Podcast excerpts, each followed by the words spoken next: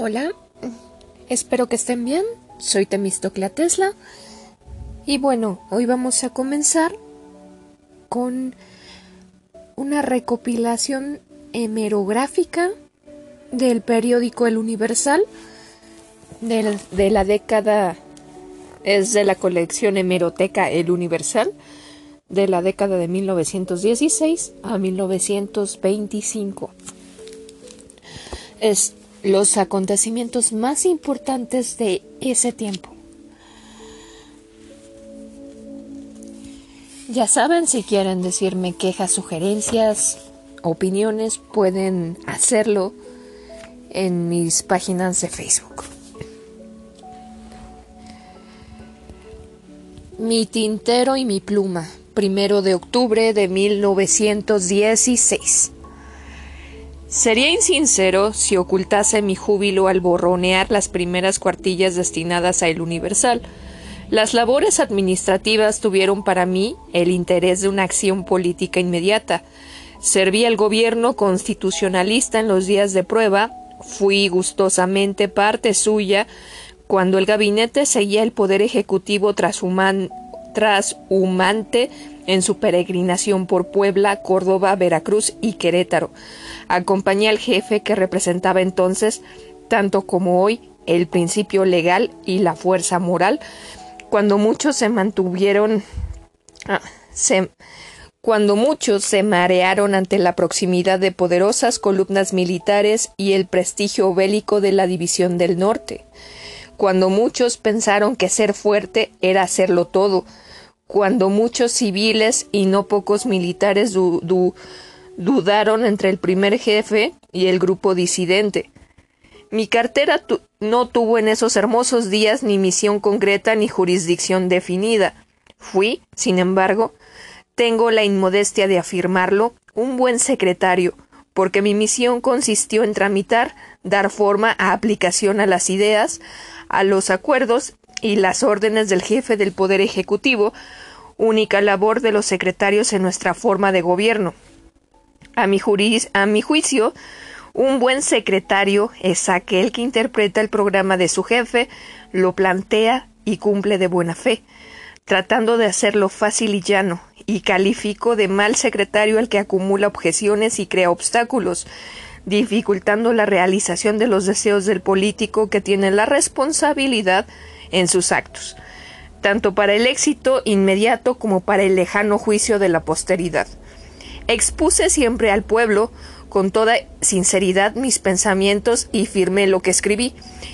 Publiqué lo que dije, no con la creencia de que mi obra era la mejor y mucho menos la perfecta, pero con el convencimiento de que aquello era lo que podía ser de bueno en la corta medida de mi capacidad. Confieso que no me encariñé con la vanidad de mi cargo y que lo he abandonado contento, voluntariamente, deseando que todos mis errores técnicos sean un día corregidos con la misma buena fe con que en ellos he incurrido.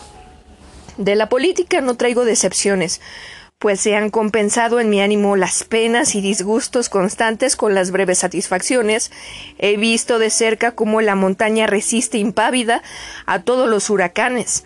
He observado el sereno, el sereno estoicismo, la voluntad firme, la energía tranquila de Carranza.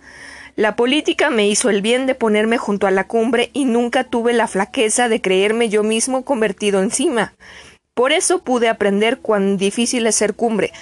Pero mi buena fortuna no habría sido completa si no hubiese podido observar cómo al, lado de los grandes giran también las miserias de la vida, las pobrezas del espíritu, como hay minúsculas podredumbres, egoísmos feroces, envidias locas y ambiciones ciegas.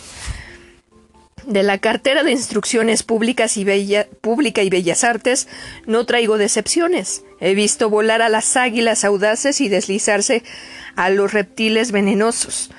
He sentido admiración por lo que vuela y la piedad por lo que serpentea. Y vuelvo al periódico y recojo mi tintero y mi pluma con alegría y entusiasmo Como este cargo no lo confiere nadie ni lo refrenda persona alguna, yo hago ante el público mi solemne protesta de cumplir con mis deberes de hombre de bien y demócrata sincero, hago solemne protesta de seguir, como lo he hecho desde 1909, en que la lucha se inició, consecuente con mis ideas y fuerte en mis propósitos. Intentaré traducir en el desaliñado estilo de la prensa diaria el deseo y el sentimiento de mis correligionarios. Procuraré contribuir a la nueva organización política de mi patria, ahora que los poderes ungidos por el sufragio comienzan a establecerse. Cuando los ayuntamientos han quedado instalados en casi toda la República, cuando el constituyente está próximo y el orden constitucional se avecina, se me afirma que muchas susceptibilidades se han lastimado al, simple anuncio de nuestro periódico. Sé que con toda anticipación y para curarse en salud, los pequeños han visto las cosas pequeñas, los pérfidos han visto las cosas con perfidia, y los cobardes han temblado, porque ellos para todo tienen miedo. Pero declaro que no regreso al periodismo para servir a mis pasiones personales, que no será mi objeto vengarme de los alfilerazos que he recibido, ni siquiera de las puñaladas arteras que me han sido asestadas. Vuelvo al periodismo para servir intereses comunes, ideales altos, sentimientos generosos y propósitos levantados. Que no soy resignado, es cierto, que si bien yo no vengo a ofender, dividir ni provocar, no podría resistir sin defensa a los que gozaron en abollar mis armas o mojar mi pólvora, solo que entonces de los instrumentos inconscientes, sino que trataré en los que tras el biombo mueven los hilos de los pol de las polinche perdón de las polichinelas. Soy partidario de un gobierno fuerte. Soy de los que no confunden la revolución con la anarquía y adicto a los más radicales principios revolucionarios, los quiero ver solidificados en el orden legal. Para colaborar en la obra reconstructora se necesita prensa amiga, pero prensa libre. A medida que la organización política se completa, la prensa libre urge. Yo saludo en nombre del Universal a mis colegas de la, de la metrópoli y de los estados y los invito a continuar cordialmente en laboriosa tarea de difundir ideas generosas en las masas populares. Les tiendo la mano de amigo y les ofrezco guardar las, las más delicada forma en toda discusión y polémica. El programa del Universal es el programa de la revolución. Mi pluma es mi amiga, pero no es esclava. Félix F. Palavicini. La administración de justicia se restablece en la República. por estar ya pacificada la nación, el C. Primer jefe del ejército constitucionalista encargado del poder ejecutivo provee por medio de importante decreto a la primera de las necesidades sociales. Primero de octubre de 1916.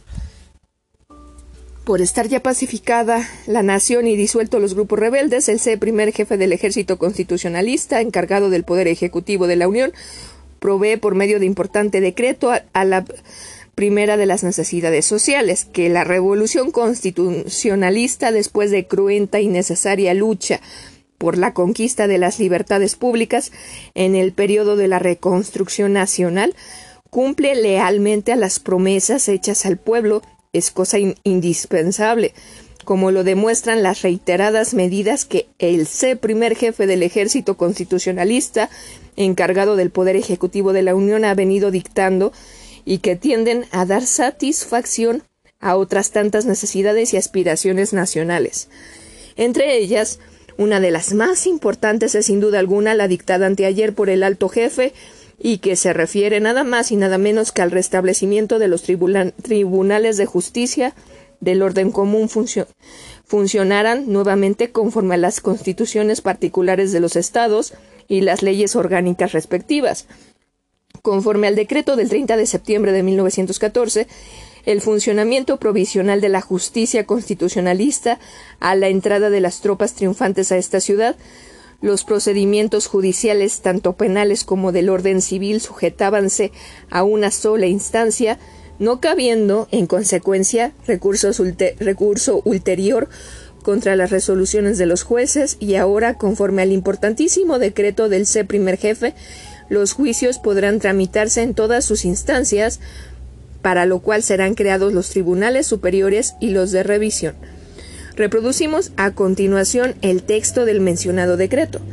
Venustiano Carranza, primer jefe del ejército constitucionalista encargado del poder ejecutivo de la nación, en uso de sus facultades de en uso de las facultades de que me hallo investido y considerando que la institución de la justicia común tanto en el Distrito Federal como en los estados ha sido atendida hasta hoy de la manera que le han permitido las circunstancias producidas por el estado de convulsión en que ha estado todo el país debido de la resistencia e intrigas de los enemigos del gobierno constitucionalista, pero estando ya sometida toda la nación a la obediencia y no quedando más que pequeños grupos que no persiguen ningún fin político, se hace indispensable atender mejor dicha institución, pues habiéndose hecho ya en la República la elección de, de ayuntamientos, los que deberán quedar instalados el día primero del próximo mes de octubre, es incuestionable que se ha dado el primer paso para establecer en el menor tiempo posible el orden constitucional y que por lo mismo se hace de todo punto necesario seguir con la completa reorganización del ramo de justicia que es sin duda de, lo, de los de mayor importancia para asegurar los derechos civiles de los ciudadanos que la administración de la justicia común debe establecerse, entre tanto la nación vuelve por completo al régimen constitucional y se hacen las reformas que son indispensables para asegurar su completa independencia y eficacia. Conforme a los preceptos de las constituciones de los estados de la Federación y a las leyes orgánicas relativas, pues así, a la vez que se mejorará ese importante servicio público, no, no habrá necesidad de proyectar una nueva organización, la que debe dejarse para cuando el Congreso de Constituyente dicte las bases fundamentales a que deberán sujetarse los estados para el establecimiento positivo del régimen democrático, representativo y popular. Que por esta vez el nombramiento de magistrados debe, debe hacerse por los gobernadores, como se ha hecho el de los jueces, en virtud de facultades concedidas por esta primera jefatura, ya que no hay legisladura que los hagan o que califiquen las elecciones que hiciera el pueblo, y ya también que solo se requiere, según se ha expuesto, que dichos magistrados y jueces solo funcionen en el periodo preconstitucional. Por todo lo expuesto, he tenido que he tenido a bien decretar lo siguiente. Artículo primero. Se restablecerá en toda la República la administración de la justicia común en, todos en todas sus instancias, conforme a, la, a las constituciones particulares de los estados y las leyes orgánicas respectivas. Artículo 2. Los nombramientos de magistrados y de los jueces que aún no hubieran sido designados se harán por los gobernadores de los estados, pero aquellos funcionarios no podrán ser removidos ni suspendidos en sus funciones, sino en los casos y términos que las constituciones y leyes mencionadas lo dispongan. Artículo 3. Los jueces y magistrados que se nombren conforme a lo dispuesto en el artículo anterior durarán en el ejercicio de su cargo hasta que, restablecido el orden constitucional, se hagan los nuevos nombramientos en los términos que prevengan las leyes. Artículo cuarto. Las vacantes que hubiera en la Administración de Justicia durante el periodo preconstitucional se cubrirán por nombramiento que harán los mismos gobernadores, los que tendrán también facultad para conceder licencias por causas justificadas designando en casa caso a los suplentes correspondientes siempre que no lo hubieran sido con anterioridad. Artículo quinto. La nueva Administración de Justicia deberá quedar instalada antes del día primero de noviembre próximo. Artículo 6. Se deroga el decreto del 7 del corriente mes en cuanto se oponga a la presente ley. Constitución y reformas dado en el Palacio Nacional de la Ciudad de México a los 29 días del mes de septiembre de 1916. Venustiano Carranza, rúbrica, al, ser licenciado Roque Estrada, secretario de Justicia, presente. El ingeniero Palavicini fue electo al constituyente por el quinto distrito, 28 de octubre de 1916. Nuestros lectores conocieron oportunamente que la candidatura del director del Universal figuró desde los primeros días de la campaña electoral para diputado propietario del quinto distrito de la Ciudad de México. Intencionalmente guardamos silencio respecto de la pequeña política que se hizo a nuestro director. Ahora, cuando el triunfo legítimo ha sido obtenido, nos creemos obligados a hacer algunas explicaciones. Los competidores del ingeniero Félix F. Palavicini fue oficial mayor de la Secretaría de Guerra y el coronel Bauch. Los clubs coligados de esta ciudad que postularon al general Enríquez hicieron en sus preventivos la acusación del candidato oficial al ingeniero Palavicini. Nuestro director no desempeña ningún puesto público, mientras sus competidores tienen altos grados en el ejército y especialmente el señor general Enríquez ocupa un muy elevado puesto en la Secretaría de Guerra y Marina. Además, necesitamos hacer público el hecho de que, entre los votos que más adelante publicamos, fueron emitidos en favor del señor general Enríquez, los de dos cuarteles, uno de ellos, el del señor general don César López de Lara, gobernador del DF, cuyos soldados votaron unánimemente por el señor oficial mayor de la Secretaría de Guerra y Marina. En el escrutinio hubo que desechar de la tropa los votos de los soldados menores de edad, que a pesar de figurar en el empadronamiento con este dato de menores de edad, fueron a votar. Los habitantes de las colonias Santa María, San Rafael, Juárez y Roma tuvieron de competidores en las casillas la unánime votación de dos cuarteles y sin embargo su votación triunfó. Esto es digno de anotarse como estímulo para que los ciudadanos se resuelvan a concurrir a las casillas electorales a fin de que sea siempre la opinión pública la que haga victoriosos sus, candidatos. Sirven estos datos también para hacer constar que la única candidatura independiente del quinto distrito electoral fue la de nuestro director.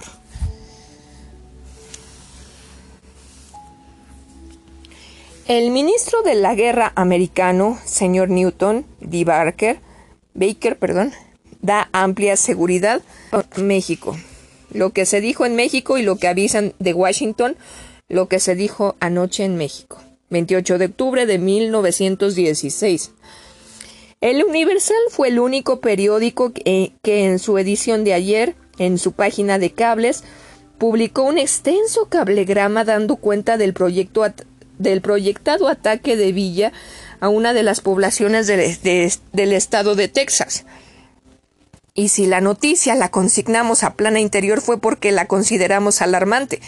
Pero hoy que el suceso ha llegado a conocimiento de nuestras autoridades, que se sabe que el Departamento de Estado en Washington comunicó algo sobre el particular a nuestro embajador, licenciado don Eliseo Arredondo, que las mismas autoridades norteamericanas le, lo han hecho del conocimiento de nuestros representantes consulares en Estados Unidos, no podemos ocultar lo que de cierto hay en el asunto, y por consiguiente damos publicidad a lo que debe ser conocido ampliamente,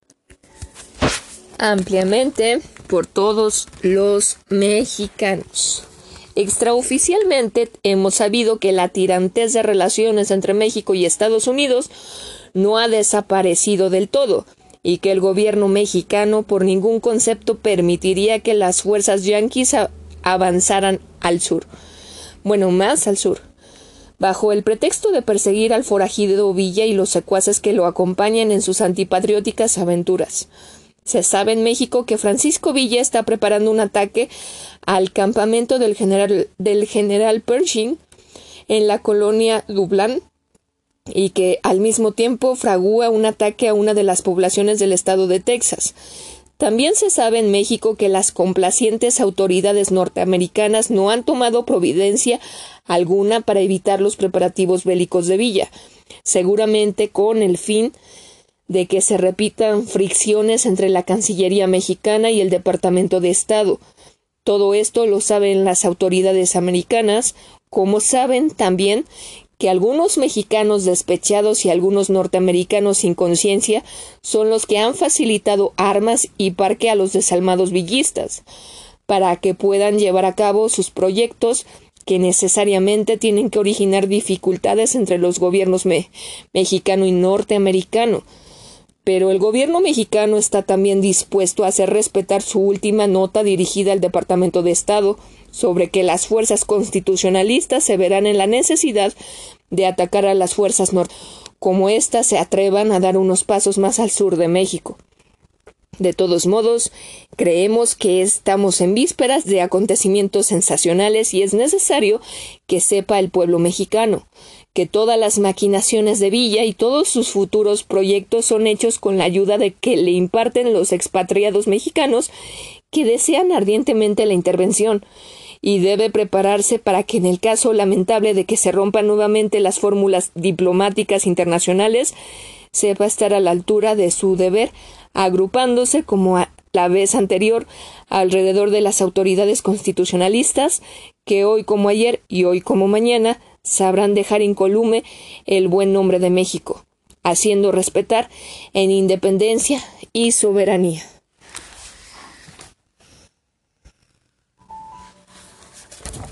Energéticas declaraciones del licenciado Cabrera sobre las dificultades en la frontera 29 de octubre de 1916.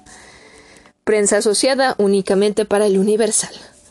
Washington, 28 de octubre. En un boletín expedido hoy en esta ciudad por la Oficina de Prensa Mexicana, que funciona de acuerdo con la Embajada de México, el señor licenciado Luis Cabrera, jefe de la delegación mexicana a las conferencias internacionales, publicó una declaración en la que ataca enérgicamente a los funcionarios norteamericanos por supuestas incurias para tratar como se merecen a los que hacen propaganda anticarrancista a lo largo de toda la línea, línea fronteriza de nuestro país. Esas declaraciones del señor licenciado Cabrera han sido consideradas en esta ciudad como extraordinarias y se estima que darán origen a una contestación de parte del Departamento de Estado en esta capital. Ya no se trata de gobernar con nosotros y para nosotros, sino para todos los mexicanos. 29 de octubre de 1916. El general Álvaro Obregón acaba de decir tanto el general Pablo González como yo somos hombres y tenemos ambiciones, pero ante todo está el cumplimiento del deber. El señor ministro de Relaciones Exteriores dice, por su parte, el manifiesto del partido prueba la unión que existe entre los elementos revolucionarios y demuestra que no reina la anarquía en México, como quieren algunos en Estados Unidos. Fénix, que renace de sus cenizas, según el viejo simil. El Partido Liberal Mexicano después de medio siglo de su última aparición entre nosotros, encarna hoy en el Partido Constitucionalista y acude al llamado de la patria que quiere transformarse para seguir viviendo. Vivir es luchar. Vivir es adaptarse al cambio incesante de las cosas. Vivir es transformarse. No hay ya anarquía en México, puesto que vemos una autoridad obedecida en lo esencial de uno a otro extremo del país, puesto que hay un orden y una jerarquía y una administración que funciona cada, vez con menos imperfecciones, anarquía en México hasta hace poco que la hubiera, puesto que solo por medio de la anarquía ha podido ser cambiado un régimen social intolerable en todas partes donde se han reunido una clase opresora y una clase oprimida, sin recursos. Si la reacción final del pueblo enfermo ha de ser favorable, la destrucción, el incendio y la guerra funden pronto el fuego de su crisol la forma nueva. Esta forma nueva es el principio, una organización, es al principio una organización que apenas se bosqueja dentro de las fuerzas anárquicas, anárquicas dándoles una norma y un fin. Lo siento, fallas técnicas.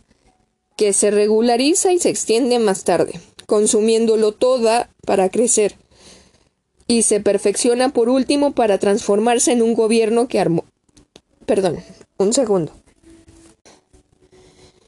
Que armonice nuevamente los intereses encontrados tanto de los vencedores como de los vencidos, dentro de la patria que es de todos.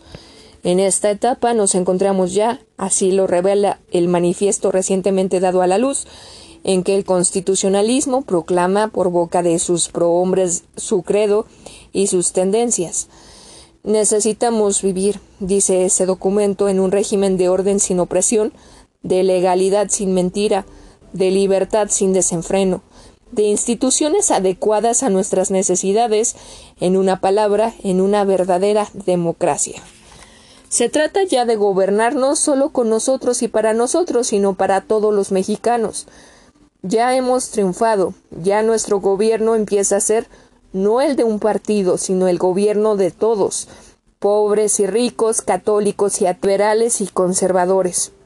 La revolución tuvo que excluir de sus filas a algunos liberales, a muchos moderados y a todos los reaccionarios. Unos eran inútiles y otros eran sus enemigos. A los reaccionarios muy especialmente les diremos a, un segundo. Saber que las instituciones derrumbadas no se levantan más, porque cayeron a su pesadumbre cuando sus asientos estaban carcomidos. El hombre de la tira, eh, el hombre no las tira, su brazo no ha alcanzado todavía potencia tanta. Un día no lejano lo, esperamos con íntima confianza. Se juntarán ustedes con los moderados en los escaños del Parlamento Nacional y allí cumplirá una función que vale mucho en el juego de las instituciones democráticas, la de tirar de la rienda para que no se, se, desbarranque el coche por las locuras de los que fustigan. Seguimos aumentando nuestros cables. Desde el primero de noviembre, 500 palabras más. 29 de octubre de 1916. A partir del día primero del, entrante noviembre, el Universal contará diariamente con 500 palabras más de cables de la prensa asociada, nuevo servicio que solicitamos para estar en posibilidad de dar a conocer a nuestros lectores sobre los sucesos más importantes en el mundo entero. Eh, creemos demostrar con esto nuestro constante deseo de corresponder a la bondad mayor cada día con que son acogidos nuestros trabajos. El Congreso Constituyente inició sus labores. El ingeniero Palavicini dijo que el objeto no era otro que el de trabajar por la patria democráticamente. Querétaro 2 de noviembre. a iniciativa de varios diputados al constituyente se efectuó hoy en el Salón de la Academia de Bellas Artes una reunión previa, asistiendo casi todos los representantes del pueblo que han llegado a esta capital. A las once de la mañana se abrió la reunión con objeto de que se hiciera en su caso la declaración respectiva de falta de quórum y que la asamblea se efectuará hasta mañana al tomarse en cuenta el telegrama que ayer remitió el C primer jefe al señor secretario de Relaciones. Con este motivo se originó una larga discusión. Varios diputados, entre ellos el señor general Amado Aguirre, representante por Jalisco, opinaron que era ilegal que se reuniera el Congreso, tanto porque no había mayoría cuanto porque se había recibido un mensaje del C primer jefe, señor Carranza, expresando que la suspensión del tráfico ferrocarrilero obligaba a aplazar hasta mañana la reunión del Congreso Constituyente. Varios diputados se manifestaron en contra de esta opinión, alegando el poderoso fundamento de que era imposible dejar sin cumplimiento el decreto de la primera jefatura, que terminantemente prescribía que la primera reunión previa se efectuara hoy, 20 de noviembre. Manifestaron que el, referido decreto fijaba, fijaba la fecha de hoy. Para la primera junta previa solo podía ser derogado por otro decreto y no por ningún telegrama, aunque las razones que en, esta, que en este se expresan fueran de verdadero peso.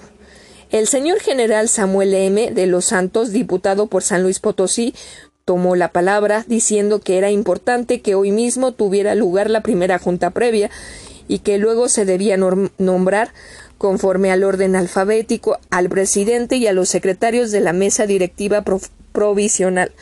Así se acordó después de algunas discusiones designándose la siguiente prensa digo perdón la siguiente mesa Presidente diputado Antonio Aguilar por el undécimo Distrito de México y secretarios licenciado y general Ramón Frausto, diputado por Guanajuato, y Juan Manuel Cifart, diputado por el duodécimo Distrito de México. El presidente Aguilar propuso la conveniencia de pasarse lista a los presentes.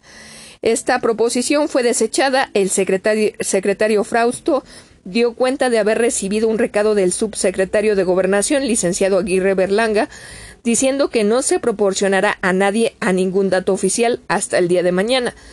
Este hecho, aunque no se tome en cuenta, causó muy mala impresión. También dio origen a discusión a causa de haber pocos asistentes. Alguien propuso fuera llamado urgente y telegráficamente a los diputados suplentes. Se acordó no llamarlos, en vista de las razones expuestas por el C primer jefe, debido a la suspensión del tráfico en las vías férreas. Ya cuando todos los puntos anteriores estaban discutidos y aprobados, hizo uso de la palabra para proponer los mismos puntos que estaban ya fuera de discusión. Luis Fernández Martínez, diputado por el primer distrito de Guanajuato, quien fue ciciado obligándose obligándosele a callarse.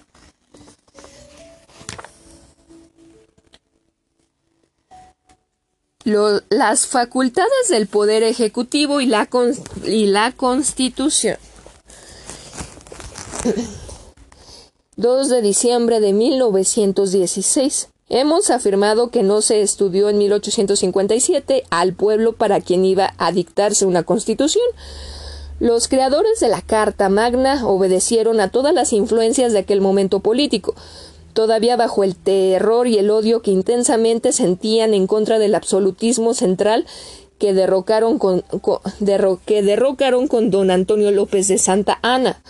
No hubo serenidad al repartir la influencia política de los poderes de la Unión, a fin de equilibrarlos y temerosos de caer de nuevo en manos de un déspota, dieron al Congreso la más alta supremacía y, y adviértase que el Congreso prescrito por las constituyentes por los constituyentes era de una sola cámara. El Congreso era la representación de la soberanía popular y sobre esta soberanía nacional no podía haber, según los constituyentes, nada ni, nada ni nadie, y como el Ejecutivo manda a las fuerzas militares y es el conducto de toda acción, estaba por ello capacitado para todos los abusos y era necesario sujetarlo a la obediencia del Congreso. Del Congreso que no tiene fuerza física, pero sí la más alta investidura moral y entonces la Asamblea conservó el derecho de destituir al presidente de la República con solo la declaración por la mayoría de sus miembros de que había lugar a proceder contra él. Los hombres que han llegado a la presidencia de la República fueron el resultado de una organización política especial, el tipo representativo de una facción organizada y con intereses creados que proteger, en cuya solidaridad continuaba para sostenerse en el poder con la cooperación o la complicidad de sus más acérrimos seguidores. De allí que la Cámara, poseedora de tan enorme fuerza moral, se veía forzosamente nulificada por la presión del Ejecutivo apoyado en el ejército. Un presidente libremente electo en la más aceptable práctica democrática no puede, dentro de nuestra constitución actual, gobernar hábilmente si no es porque posea una enorme fuerza dictatorial que amedrente a los representantes o porque recurra a complacencias y generosidades que corrompen y nulifican a los diputados. Es necesario que las facultades del Poder Ejecutivo y las del Poder Legislativo se equilibren para que comencemos a educarnos en, en la forma democrática de la armonía de los poderes. Es verdad que cualquiera que sea nuestra legislación, los defectos trascendentales subsistirán mientras no se modifique la educación de la raza. El notable escritor realista de España, Blasco Ibáñez, hizo una novela que ha adquirido celebridad. Los muertos mandan. Las lecciones desprendidas del talentoso observador español han sido sucesivamente apoyadas por los sociólogos contemporáneos. El señor Gustavo Lebón ha afirmado que Las generaciones muertas nos imponen no solamente su constitución física, sino también su pensamiento. Las formas de gobierno importan poco en las, democracias latinoamericanas, dice el escritor peruano F. García Calderón. La revolución fundamental bandera de políticos ha sido estéril, pues sobre la forma republicana se mantiene profunda y secular la herencia española. Las formas varían, pero el alma de la raza continúa idéntica. Los presidentes autócratas reemplazan a los virreyes. Las antiguas luchas entre gobernantes y clérigos persisten. La casta dominante hereditaria de los prejuicios españoles desprecia la industria y el comercio, vive de la política y de sus diversas agitaciones. Los señores terratenientes dominan como antes de las revoluciones, subsisten los latifundios, grandes dominios que explican el poder de los oligarcas. Las asambleas ejercen una función secundaria como los cabildos de otras épocas. El catolicismo es siempre el, eje de la vida social. Los pícaros de la novela española, despreciables e ingeniosos, se imponen. La burocracia engulle las riquezas del, fisco. Estaba formada hace un siglo por castellanos voraces, hoy día por americanos sin voluntad. A pesar de la igualdad que proclaman las constituciones, el indio sufre siempre la implacable tiranía de las autoridades locales, al cura, al juez de paz, al cacique. Es cierto que es cierto, pero toca a la educación nacional y al contacto con los el espíritu civilizador de otras naciones cambiar las tendencias del pueblo. Tratemos de conseguir que después de tanta sangre derramada, que después de inauditos esfuerzos hechos por el pueblo para obtener una constitución política mejor y una vida económica aceptable, la revolución social que encabeza don Venustiano Carranza realice su propósito, procurando que todos los, los que colaboran al éxito de nuestra casta se consientan, se sientan ligados a ella por su alto espíritu de desinterés personal, para dedicar las energías todas al logro de los ideales comunes. 1917. Es un hecho la ruptura de las relaciones diplomáticas entre Estados Unidos y Alemania. Un senador yanqui hizo hoy esta sensacional declaración. Será enviada la escuadra blanca americana al mando del Fletcher a aguas europeas. Prensa asociada para el Universal. Washington 2 de febrero. Esta tarde celebró el presidente Wilson una larga conferencia con varios de sus ministros, así como las comisiones las comisiones de Relaciones Exteriores de la Cámara de Diputados y otras del Senado, que se acercó a él pidiendo datos precisos sobre la situación internacional.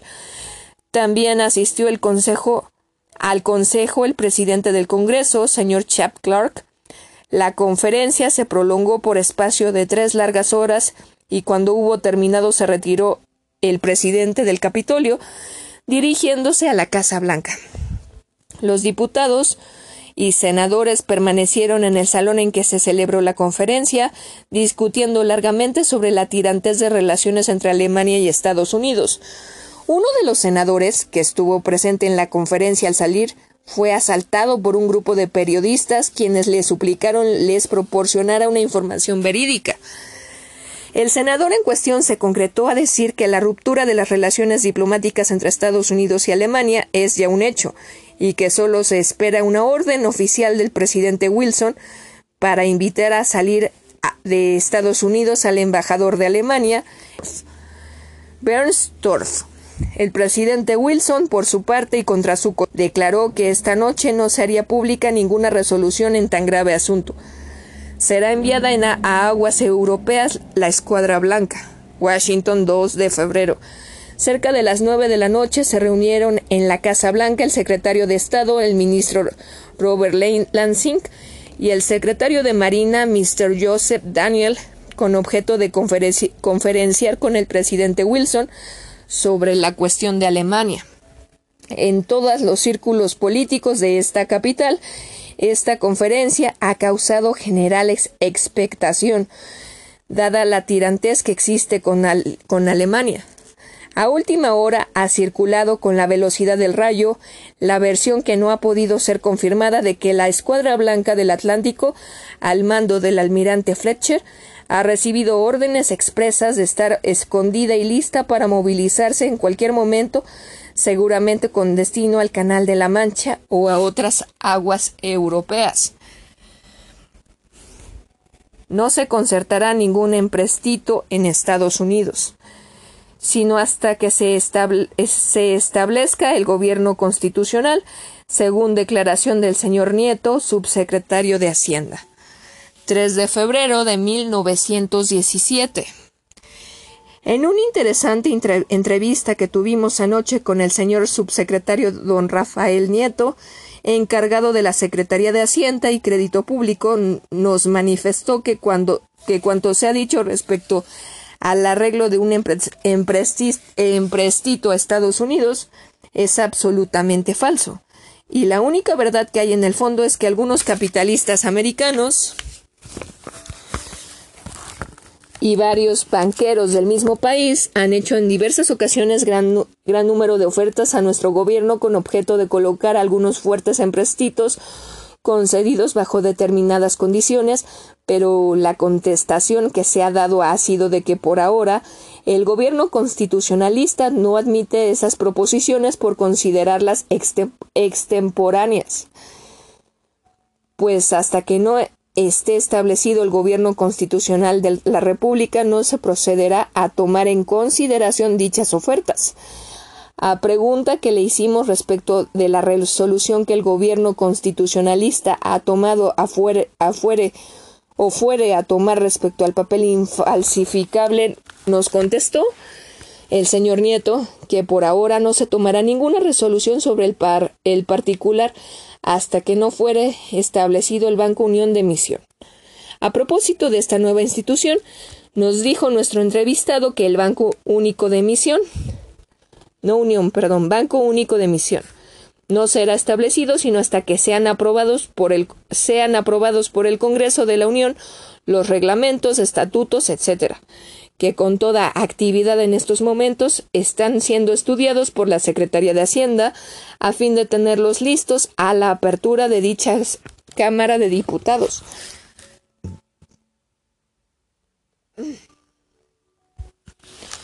Lo siento, fallas técnicas. Eh, me dio hipo.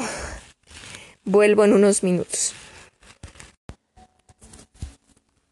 Hoy entrarán en Columbus las tropas de Pershing, quedando libre por tanto el suelo nacional de soldados yanquis. Prensa asociada únicamente para el Universal, El Paso, Texas, 4 de febrero. En varios círculos militares de esta ciudad se han obtenido noticias sobre el último soldado de los que componen las tropas de la expedición punitiva, al mando del general Pershing, salió al territorio mexicano el lunes antes del mediodía. Estas informaciones reconocen por bases algunos mensajes recibidos por algunos militares de aquí, que tienen relaciones con la oficialidad de las fuerzas de Pershing. Mañana lunes, a mediodía, el grueso de las tropas de la expedición punitiva se encontrará en Columbus, Nuevo, México, de donde continuará su viaje hacia el norte después de unos días de descanso. De modo que ya puede asegurarse que desde el lunes 5 de febrero no se hallará un solo soldado extranjero en territorio mexicano. La Constitución nueva se promulgará hoy en todo el país. Por bando solemne se hará conocer la Ley Suprema de la República, 5 de febrero de 1917. En la Secretaría de Gobernación se informó a uno de nuestros reporteros ayer por la tarde acerca de que el día de hoy, 5 de febrero, se hará la solemne promulgación de la nueva Constitución Política, simultáneamente en las principales ciudades de la República. En este acto que revestirá todas las solemnidades y caracteres de acondicionamientos de tal naturaleza e importancia, el texto de, de la mencionada Constitución será leído íntegramente por lo menos una vez en el momento de la promulgación. El texto de la Constitución ha sido enviado a las ciudades cercanas por la Secretaría de Gobernación, valiéndose al efecto de comisiones especiales y a las ciudades que se encuentren distintas de esta, de esta ciudad, valiéndose de la red telegráfica.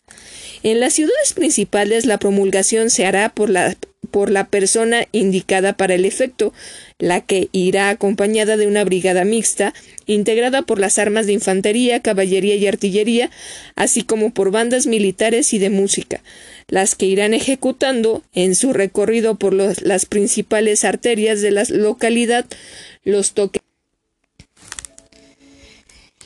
El significado político de la nueva Constitución. 5 de febrero de 1917. En la Constitución de 1857, la Cámara de Diputados era juez supremo, con fallo inapelable, en los juicios de responsabilidad política. Podía erigirse en gran jurado para juzgar de los delitos imputados al presidente de la República y en un y en un día instruir sumariamente la causa y fallar deponiendo por simple mayoría de votos al primer magistrado de la nación. En la Constitución del 57, la Comisión Permanente, formada por nueve diputados y nueve senadores, tenía, durante el receso de las cámaras, la facultad exclusiva de convocar a sesiones extraordinarias al Congreso de la Unión y podía negarse a ello a su antojo, aunque el encargado del Ejecutivo lo solicitara en la necesidad de pedir recursos o proponer leyes indispensables para gobernar, en la Constitución del 57, la Cámara Baja podía rechazar las leyes o decretos propuestos por el presidente por simple mayoría de votos, es decir, por la mitad uno del número de votantes sin el primer magistrado, sin que el magistrado tuviera recurso que oponer dentro de la legalidad a la política de obstrucción que por este camino se le hiciera. Estas prerrogativas, unidas a la facultad también exclusiva de dictar leyes a que toda la nación y el mismo presidente deben sujetarse, a la de aumentar o disminuir los sueldos de públicos, a la de ordenar o negar recursos extraordinarios y a la de crear o suprimir empleos, rompían completa equilibrio de los poderes base del régimen presidencial en favor del legislativo, creando la omnipotencia de la Cámara, convirtiendo a ésta en una convención y colocando al país en el régimen congresional. La omnipotencia de una asamblea legislativa conduce al despotismo de las pasiones malsanas, al califato de las camarillas demagógicas, a la satrapía de los agitadores, al peor de los gobiernos absolutos que es el de las minorías anónimas desenfrenadas e irresponsables. Los hombres que querían hacer patria hace medio siglo, latinos e idealistas, creían en la soberanía popular expresada en las decisiones de una asamblea. Creían en la ciencia infalible de los hombres que se juntan para deliberar aunque vayan revueltos y eran una preponderancia absoluta a la Cámara de Diputados. Esta circunstancia hacía impracticable la, la Constitución del 57, no solo para el pueblo mexicano, sino para cualquier otro pueblo del mundo, Lerdo, Iglesias, Comonfort, Gutiérrez y Zarco, Juan José Báez, de Santos de Gollado, de Santos León Guzmán, digo, perdón, de León Guzmán y Zarco, cuando fueron ministros, estaban convencidos de que con la constitución del 57 todo gobierno era imposible porque no hay obra que plantee de un modo más de un modo más perfecto la anarquía. Por esta razón, los presidentes que no se apoyaron como Díaz en la corrupción y la mentira tuvieron que gobernar como dictadores civiles facultades extraordinarias que nulificaban la Constitución.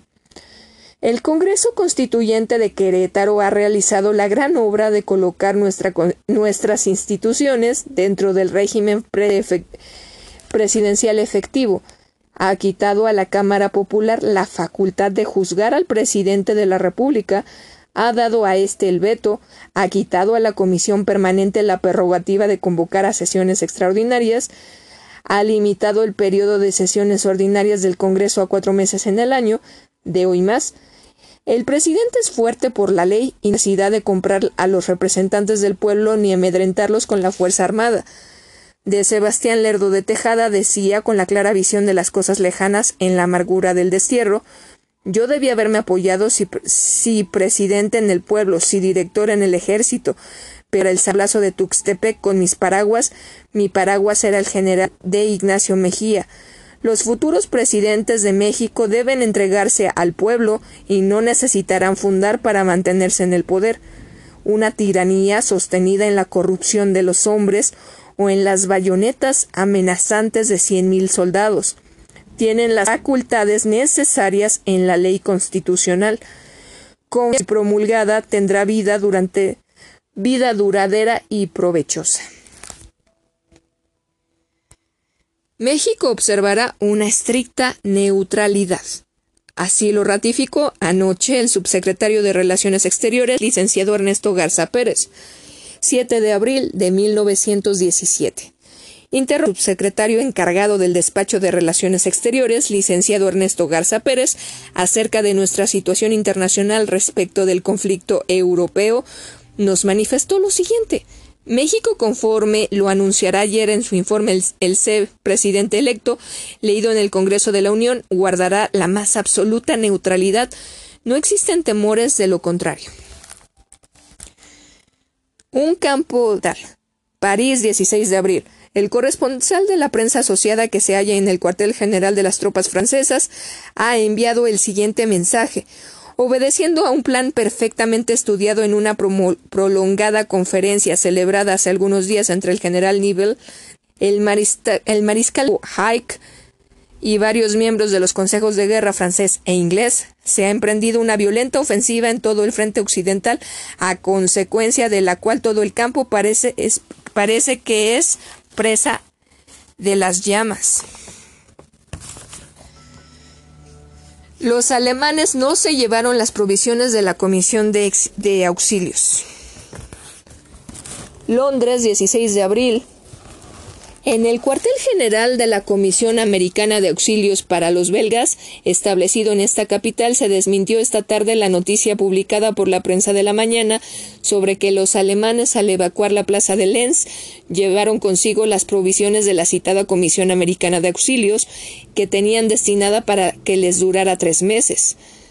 Asegúrase las provisiones habían sido removidas de Lenz con seis semanas de actuación se agrega que la población civil se evacuó la plaza hace más de tres semanas y no el viernes pasado, como se había dicho. Continúa el avance de los aliados en el frente occidental de la guerra. Amplia y completa información de la conflagración europea. Las tropas británicas capturan crecido botín.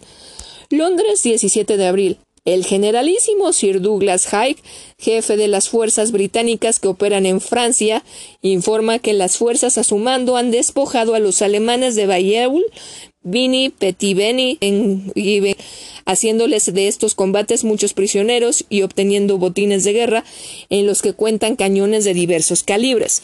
Informes también que en la región del Acre las fuerzas británicas penetraron a las trincheras enemigas por el noroeste de Lens, entre las poblaciones de Kentin. Guillermo de Hohenzollern confiesa que la invasión de Bélgica fue un atentado. Mr. Gerard, ex embajador de Estados Unidos en Berlín, hace público un mensaje secreto dirigido por el Kaiser a Wilson el 10 de agosto de 1914. Filadelfia, sin extraordinaria sensación ha causado en esta capital el texto de las sensacionales declaraciones que Mr. James W. Gerard, ex embajador de Estados Unidos en Berlín, acaba de hacer al importante diario Ledger comienza sus declaraciones al embajador Gerard diciendo que sobre el asunto del que hoy descor por discreción diplomática, pero que ahora que el presidente Woodrow Wilson lo ha autorizado a hablar, no se detiene un solo instante en poner en conocimiento del pueblo americano la perfidia y mala fe del Kaiser Guillermo de Hohenzollern, único culpable de esta sangrienta guerra. Agrega Guillermo dirigió el 10 de agosto un mensaje al presidente Wilson por conducto de la Embajada Americana a Berlín, que en este mensaje, cuyo texto publica con autorización de Wilson, explicaba al gobierno de la Casa Blanca que el gabinete de Berlín por consejo del Cuerpo del Estado Mayor General del Ejército Alemán, se veía la neutralidad de Bélgica, acto que comprendía significaba significaba una violación y una falta de respeto a los tratados internacionales firmados por Prusia, pero que los teutones tenían que invadir y posesionarse de Bélgica para ganar la guerra, pues razones estratégicas los obligaban a ese paso, haciendo a un lado el convenio firmado por los, las principales potencias para garantizar la neutralidad de Bélgica.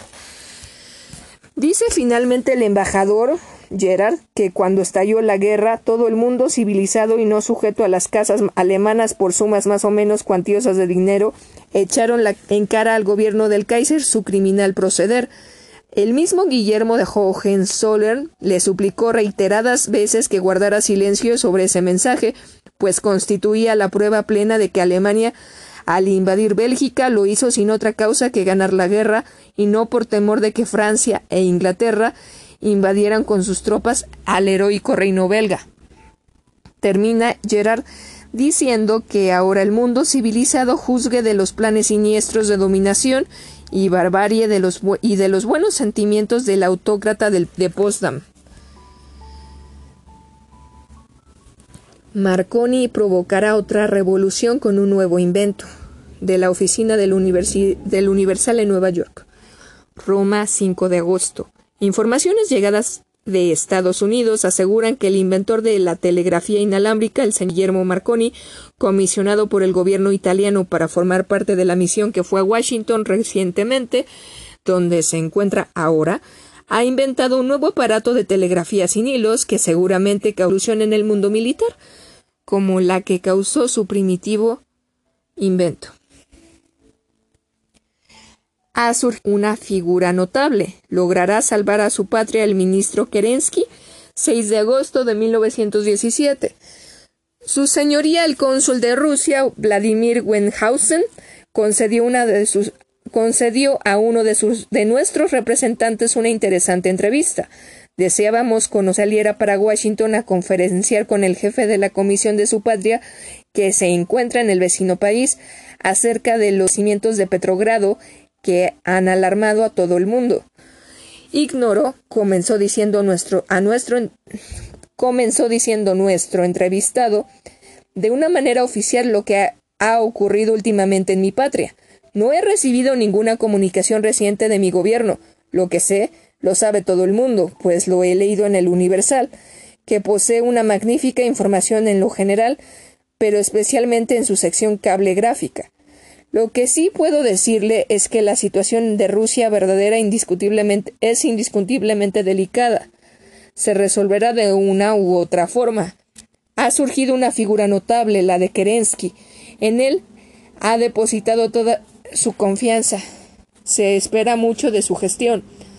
Nos despedimos del distinguido diplomático pensando en nuestro interior. En efecto, Kerensky, hombre de valor y talento a toda prueba, ¿Logrará salvar de la ruina a su país? ¿Quién sabe? Ya lo veremos. La actualidad de la guerra. ¿Por qué es usted germanófilo? 9 de diciembre de 1917. La pregunta que antecede puede dirigirse a cualquier persona sin que acierte a contestarla con razones sensatas. Los que por convicciones honradas y arraigadas seguimos a, a los aliados podemos presentar centenares de razones convincentes. La entente lucha por defender a los pequeños pueblos ultrajados por el ambicioso imperialismo de Alemania. Lucha por la reconquista de la libertad que el militarismo prusiano pone en peligro. Lucha, con una palabra, por el más sagrado de los derechos del hombre, el respeto al débil. ¿Por qué es usted germanófilo? repetimos. Alemania intelectual separada del prusianismo es tan como Inglaterra o Francia, pero para un pueblo como México que tanto ha luchado por la democracia y que odia las tiranías, la figura de Prusia es repulsiva puesto que encarna la ciega obediencia a un autócrata, la fuerza bruta transformada en único derecho, la obediencia al superior como sola ley. ¿Acaso deslumbra a muchos el brillo del uniforme? La manifestación de potencia del ejército teutón, el vigor desplegado, pero debemos fijarnos más que en la fuerza, en la libertad, porque no se trata de la Prusia intelectual, sino de un pueblo cegado por ambiciosos mandatarios que ansían el dominio del mundo.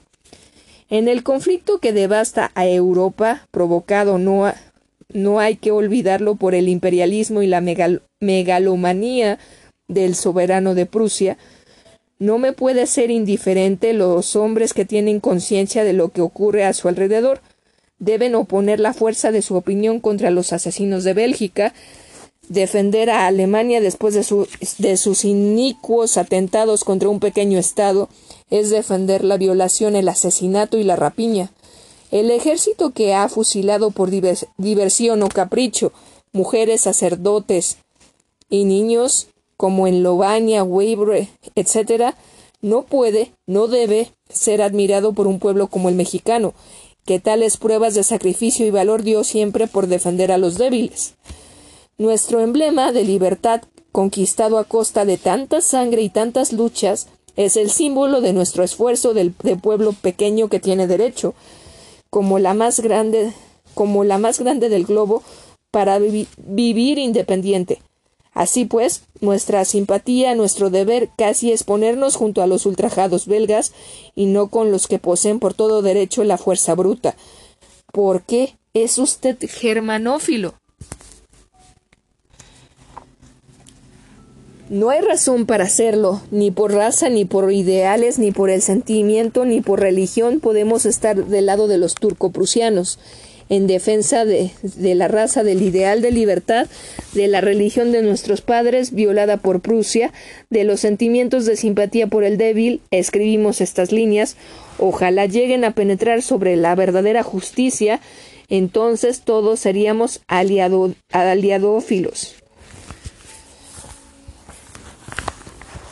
El general Diegues se reunió ayer con el presidente. El señor Carranza ha recibido felicitaciones de toda la República. San Juan del Río, 30 de diciembre. Anoche a las 11 llegó a esta población procedente de la capital del estado de San Luis Potosí el general de división Manuel M. Diegues, jefe de las operaciones en Oriente, habiéndole acompañado en su viaje los miembros de su estado mayor y numerosa escolta. Hoy, a las 10 de la mañana, conferenció el ameritado divisionario jalisciense con el ciudadano presidente de la República, habiendo invertido en la entrevista que tuvieron bastante tiempo. Terminado, terminado que hubiera de hablar los señores Carranza y General Diegues, salió el primer magistrado de la Nación, acompañado de los señores generales González, Diegues, Barragán y Urquizo, y los miembros de su Estado Mayor, en su carro para recorrer la población que ya se encontraba primorosamente engalonada. En las calles de la población que, como antes digo, estaba engalonadas, se encontraban numerosas personas que habían llegado a los, de los pueblos de los alrededores y los vecinos del lugar, los cuales aclamaron a su paso al señor Carranza, tributándole toda clase de manifestaciones de cariño. Las tropas del tercer regimiento de supremos poderes al mando del coronel J. Leal hicieron honores de ordenanza. Guatemala totalmente destruida por un nuevo terremoto, más de 125 mil personas sin hogar. Washington, 31 de diciembre, otro temblor de tierra que ocurrió ayer en la ciudad de Guatemala destruyó completamente lo poco que quedaba de pie de la población. El Departamento de Marina publicó hoy unos informes diciendo que en la capital de la desdichada República Centroamericana no había quedado ni un solo edificio en pie, pues el terrible fenómeno sísmico había destrozado lo poco que quedaba después del terremoto registrado el miércoles último.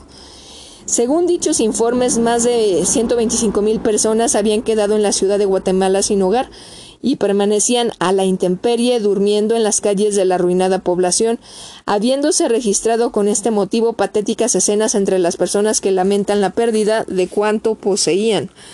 Todos los barcos de guerra americanos que se hallan navegando por aguas cercanas a las de dicha república han recibido orden de dirigirse a Guatemala con el objeto de prestar a su infortunada población y a su gobierno toda la ayuda que sea necesaria. Excursión a las pirámides de Teotihuacán. Ha sido invitado el presidente, los secretarios de Estado y el cuerpo diplomático. 31 de diciembre de 1917. El señor ingeniero Pastor Rowaix, secretario de Fomento, ha invitado para hoy al C, presidente de la República, a los miembros del gabinete y al cuerpo diplomático acreditado ante nuestro gobierno a un día de campo que se efectuará en San Juan Teotihuacán. Los invitados a esta fiesta campestre saldrán a las ocho y media de la mañana a bordo de trenes especiales por la estación de ferrocarril mexicano. Una vez llegados a San Juan Teotihuacán, visitarán las pirámides del Sol y la Luna y finalmente asistirán a la comida que se servirá en la gruta, volviendo después de esta excursión a la Ciudad de México. En vista de que la Secretaría de Fomento ha hecho toda clase de preparativos para esta festividad, se espera que resulte verdaderamente lucida dando la oportunidad para que los diplomáticos conozcan uno de los más bellos sitios de nuestro país, en donde puede admirarse en todo su esplendor la obra de nuestros antepasados.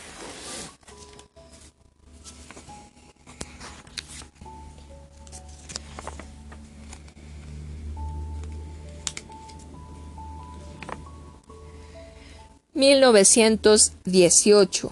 Las condiciones de paz universal definidas del día de ayer por el presidente Woodrow Wilson ante el Congreso de la Unión Americana.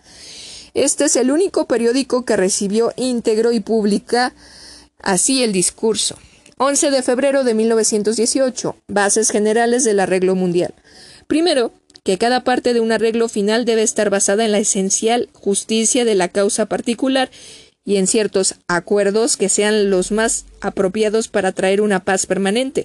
Segundo, que los pueblos y provincias no deberán pasar por una soberanía a otra como si fueran bienes muebles. Tercero, que todos los arreglos territoriales que se hagan como resultado de esta guerra sean hechos en interés para el beneficio de los pueblos interesados, no como parte de arreglos o compromisos entre países rivales. Y cuarto, que todas las aspiraciones nacionales bien definidas sean acordadas sin introducir nuevos o perpetuando viejos elementos de discordia y antagonismos que romperían la paz de Europa y por consiguiente del mundo entero. La paz general sobre firmes cimientos.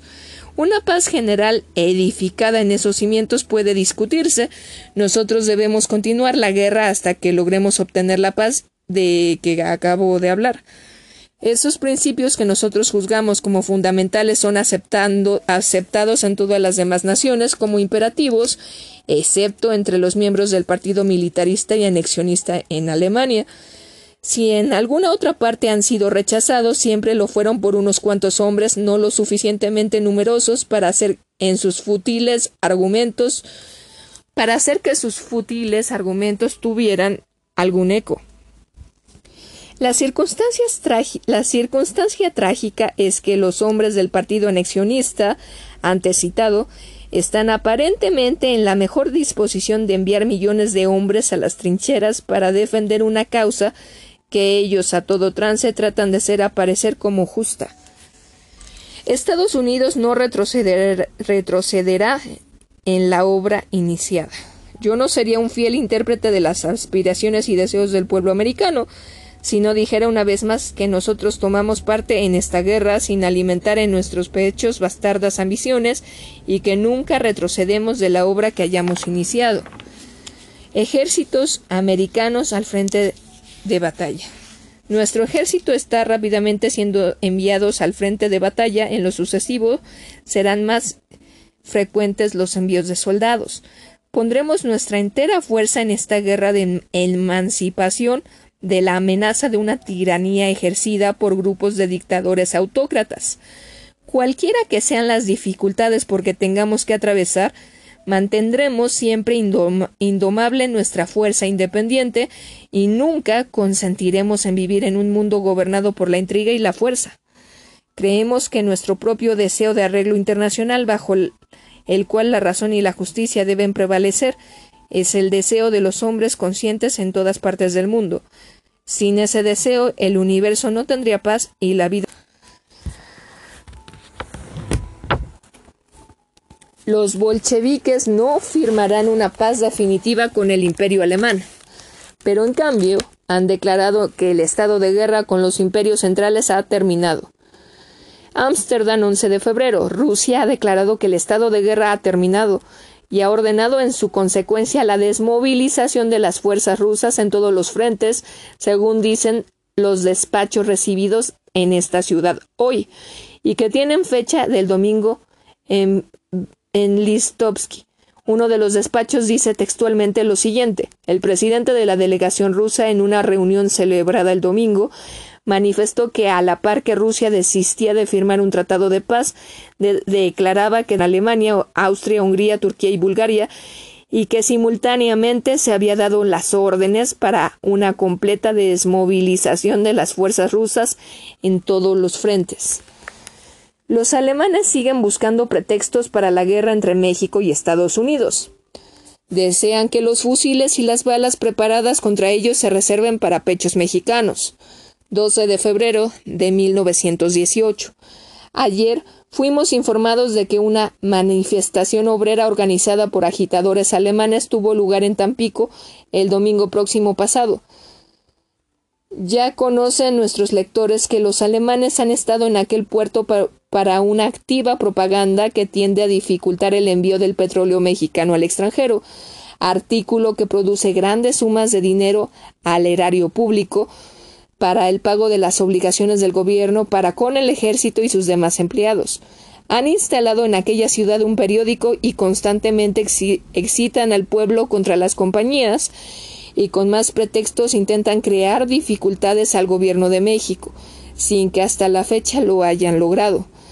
Los sucesos de Tampico son obra exclusiva de la propaganda alemana, que no ha cesado de gestionar, con la complicidad de algunos mexicanos, el hecho de que los fusiles y las balas preparadas contra los alemanes de Europa por Estados Unidos se reserven para pechos mexicanos que el tacto y el patriotismo de nuestro presidente de la República aseguren la tranquilidad y el bienestar de México.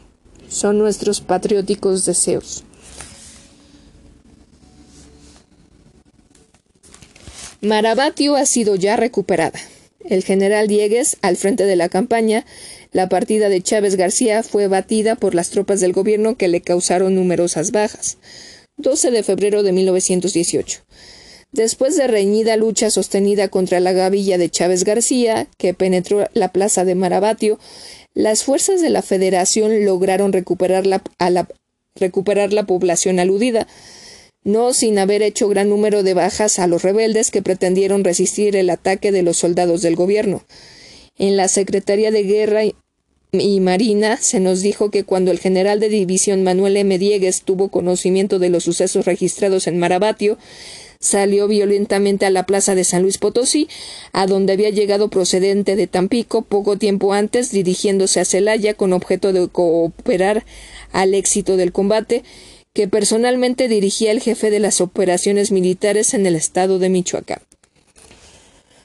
Tres horas duró el combate con Chávez García, 13 de marzo de 1918. Las tropas del gobierno, que bajo las órdenes del general Manuel M. Diegues llevan a efecto la campaña contra José Inés Chávez García, en los estados de Michoacán, Jalisco y Guanajuato infligieron una derrota de consideración al cabecilla michoacano.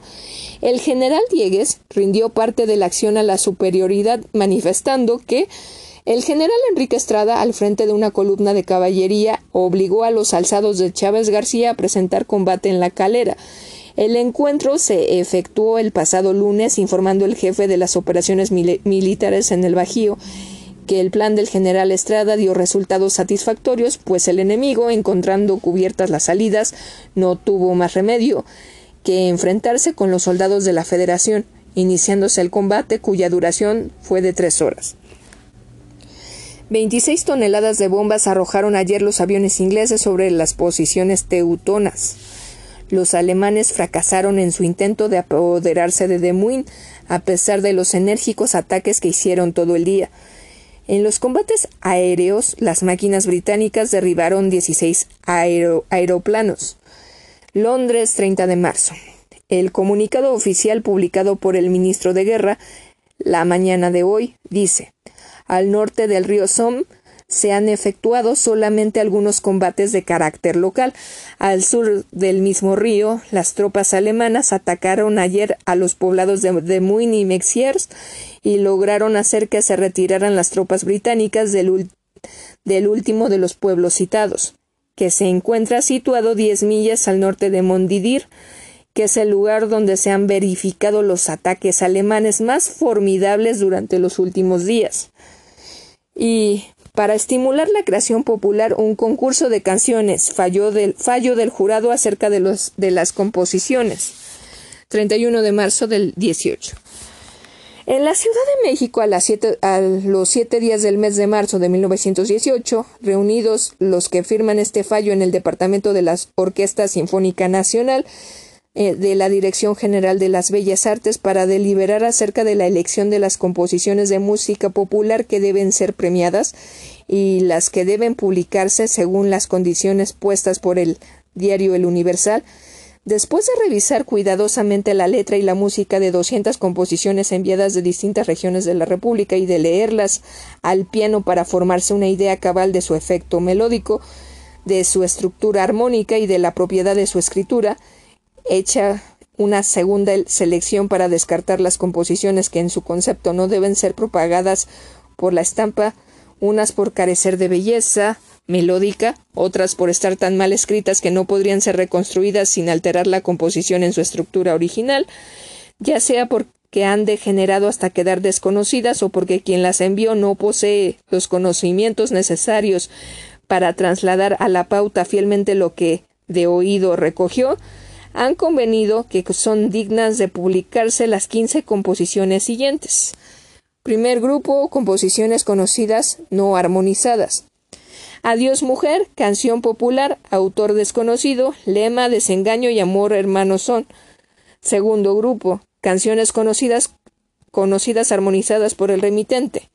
Voy a pasearme, canción popular sin lema. Decepción, canción de autor desconocido enviada por el señor M. F. Ramos. Desde que te vi venir, canción remitida por el señor Guillermo Ramos de Chihuahua. Olvida que me amaste, canción popular enviada por el señor Francisco Domínguez de Santa Julia, de F, primera calle de Brasil número 4. Si tomo, entre mis, si tomo entre mis manos, canción popular. Tercer grupo, composiciones originales de remitente. Apasionada, canción de José López Alaves, Callejón de Estanquillo, número 18, Ciudad a una mujer. Canción de Francisco Domínguez, primera de Brasil, número 4, Santa Julia de F. Ensueño y mariposas, danza de Samuel Mondragón, Avenida Hidalgo 54, Oaxaca. Mijas, mi hija Calito, danza por Heriberto López, apartado postal 75, Pachuca Hidalgo. Casamiento de indios. Baile popular por Heriberto López, apartado postal 75, Pachuca Hidalgo. Tony Quipia, ¿Qué tienes? Canción de Heriberto López, apartado postal 75, Pachuca Hidalgo. Canción mixteca, canción por José López Alaves, Callejón del Estanquillo, número 18, Ciudad. Un sueño fue. Canción de Francisco Aguirre del Pino, cuarta, cuarta Hidalgo, 1615, Tacubaya DF. Despierta, danza lenta por Donaciano Alvarado, sector Reforma, calle 4, número 180, Guadalajara, Jalisco. Aunque las bases del concurso señalan un premio para cada uno de los grupos, se sobreentiende que siempre que haya composiciones que lo merezcan podrán discernirse el premio. Ahora bien, los suscritos consideran que, habiendo en este concurso composiciones del tercer grupo que superan a los de los otros dos grupos, tanto en belleza melódica como en escritura, no hay inconveniente en acordar los tres premios a, los tres mejor, a las tres mejores composiciones, que en su concepto están en el tercer grupo, tanto más que representan mayor labor Las demás, entre las que hay composiciones de tan marcado sabor local, como las canciones de excepción desde que te vi venir y olvida que me amaste, podrán justamente considerarse premiadas al lado de otras. Las obras que en nuestro concepto merecen un premio de 100 pesos mexicanos son las siguientes: Canción Mixteca, Un sueño fue y Mi hija Calito.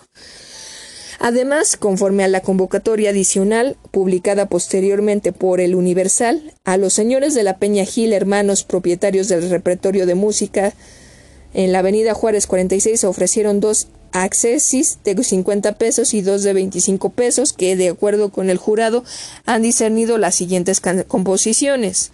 50 pesos a una mujer de decepción, y 25 pesos a desde que te vi venir y olvida que me amaste. Los suscritos consideran necesario manifestar que todas las composiciones enviadas al concurso adolecen de faltas de escritura musical, ya sea en su estructura rítmica o en su armonización, por lo cual ha sido necesario necesariamente retocar aún las que acusan procedencia de músicos entendidos para no dar a la, de la publicidad errores fáciles de subsanar y para no tener que desechar por una falta de escritura una composición de indiscutible belleza melódica y de color genuinamente mexicano. Para terminar, los suscritos se complacen en felicitar a El Universal por el feliz éxito de este primer concurso de música popular mexicana que ha revelado plenamente la persistencia de nuestros cantos populares, el cultivo de la música en las formas genuinamente mexicanas y más aún la creación de nuevos cantos, pues el tercer grupo fue al que concurrieron mayor número de composiciones, entre las que fueron seleccionadas diez, que representan dignamente el renacimiento de la música popular, y en algunas una exquisita cultura y una indiscutible buen gusto para hermosear con bellos acompañamientos las melodías nuevas. Gustavo E. Campa, Manuel M. Ponce, Rubén M. Campos, rúbricas. Completa calma en la Huasteca de San Luis Potosí. Con la muerte del ex federal Díaz Mercado, toda la región está libre de rebeldes. 13 de abril de 1918. Con la muerte del cabecilla rebelde Encarnación Díaz Mercado, que fungía como segundo de Manuel Peláez, las tropas de la Federación han logrado la pacificación completa de la Huasteca Potosina, donde por mucho tiempo merodeó el exfederal Díaz Mercado, habiendo cometido un crecido número de atentados en los pueblos que con sus gavillas llegó a ocupar.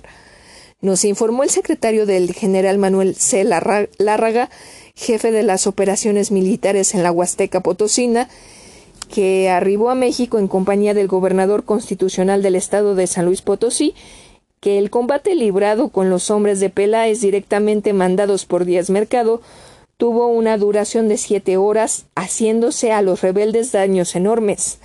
La acción se libró en la plaza de Chapulhuacanito, perteneciente al distrito de Tamazunchale, sitio donde el enemigo había buscado refugio después de los reveses infligidos por los hombres que manda el general Lárraga.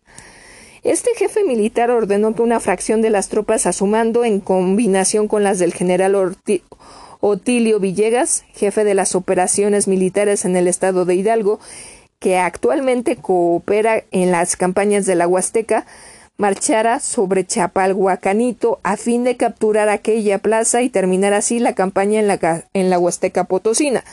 El plan de combate puesto en práctica dio los mejores resultados habiendo peleado con bizarría los hombres del general Villegas.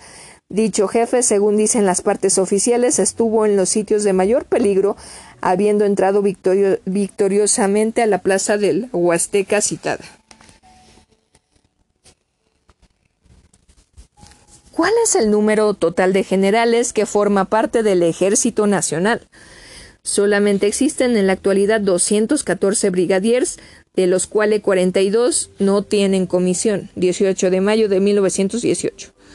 Con motivo de los trabajos realizados por la Secretaría de Guerra para organizar las corporaciones del Ejército Nacional y formar el Escuadrón del Ejército, hemos podido obtener datos exactos del número de generales de división, de brigada y de brigadieres pertenecientes al Ejército, según datos que obran en el Departamento de Estado Mayor de la Secretaría de Guerra.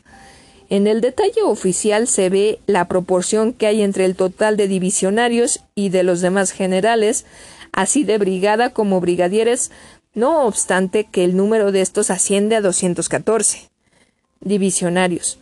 Cuenta el Ejército Nacional con 10 generales de división, grado supremo, a que han ascendido viejos luchadores de la causa revolucionaria, a saber Álvaro Obregón, Pablo González, Cesario Castro, Manuel M. Diegues, Benjamín J. G. Gil, Francisco Munguía, Salvador Alvarado, Jacinto B. Treviño, Cándido Aguilar y Jesús Agustín Castro. De estos, el general Obregón está en disponibilidad con residencia en Guatabampo, Sonora. El general Aguilar goza de licencia ilimitada desde la fecha en que ocupó la primera magistratura local del estado de Veracruz y el general Jacinto Betreviño ocupa un curul en el Congreso de la Unión figurando además como presidente de la Comisión Organizadora del Ejército Nacional. Los siete divisionarios restantes están en servicio activo distribuidos en diversas regiones de la Federación. Son 63 los generales de brigada, algunos desempeñando cargos administrativos y otros de carácter militar. Los generales brigadieres ascienden a 214.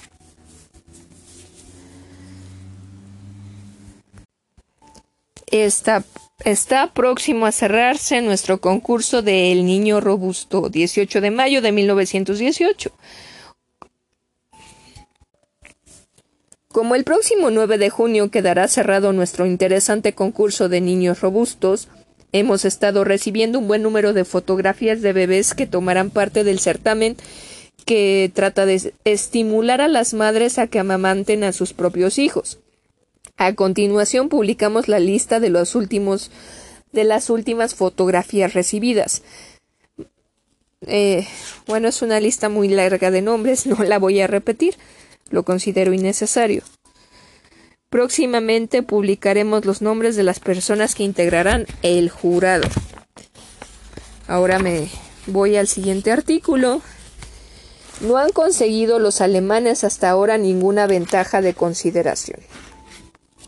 Las líneas aliadas, aun cuando han sido retrocedidas ligeramente, permanecen intactas y fuertes ante la acometida teutona. Los ingleses resistieron ayer toda la acometida teutona de, las oficinas del Universal en Nueva York. Nueva York, 21 de mayo.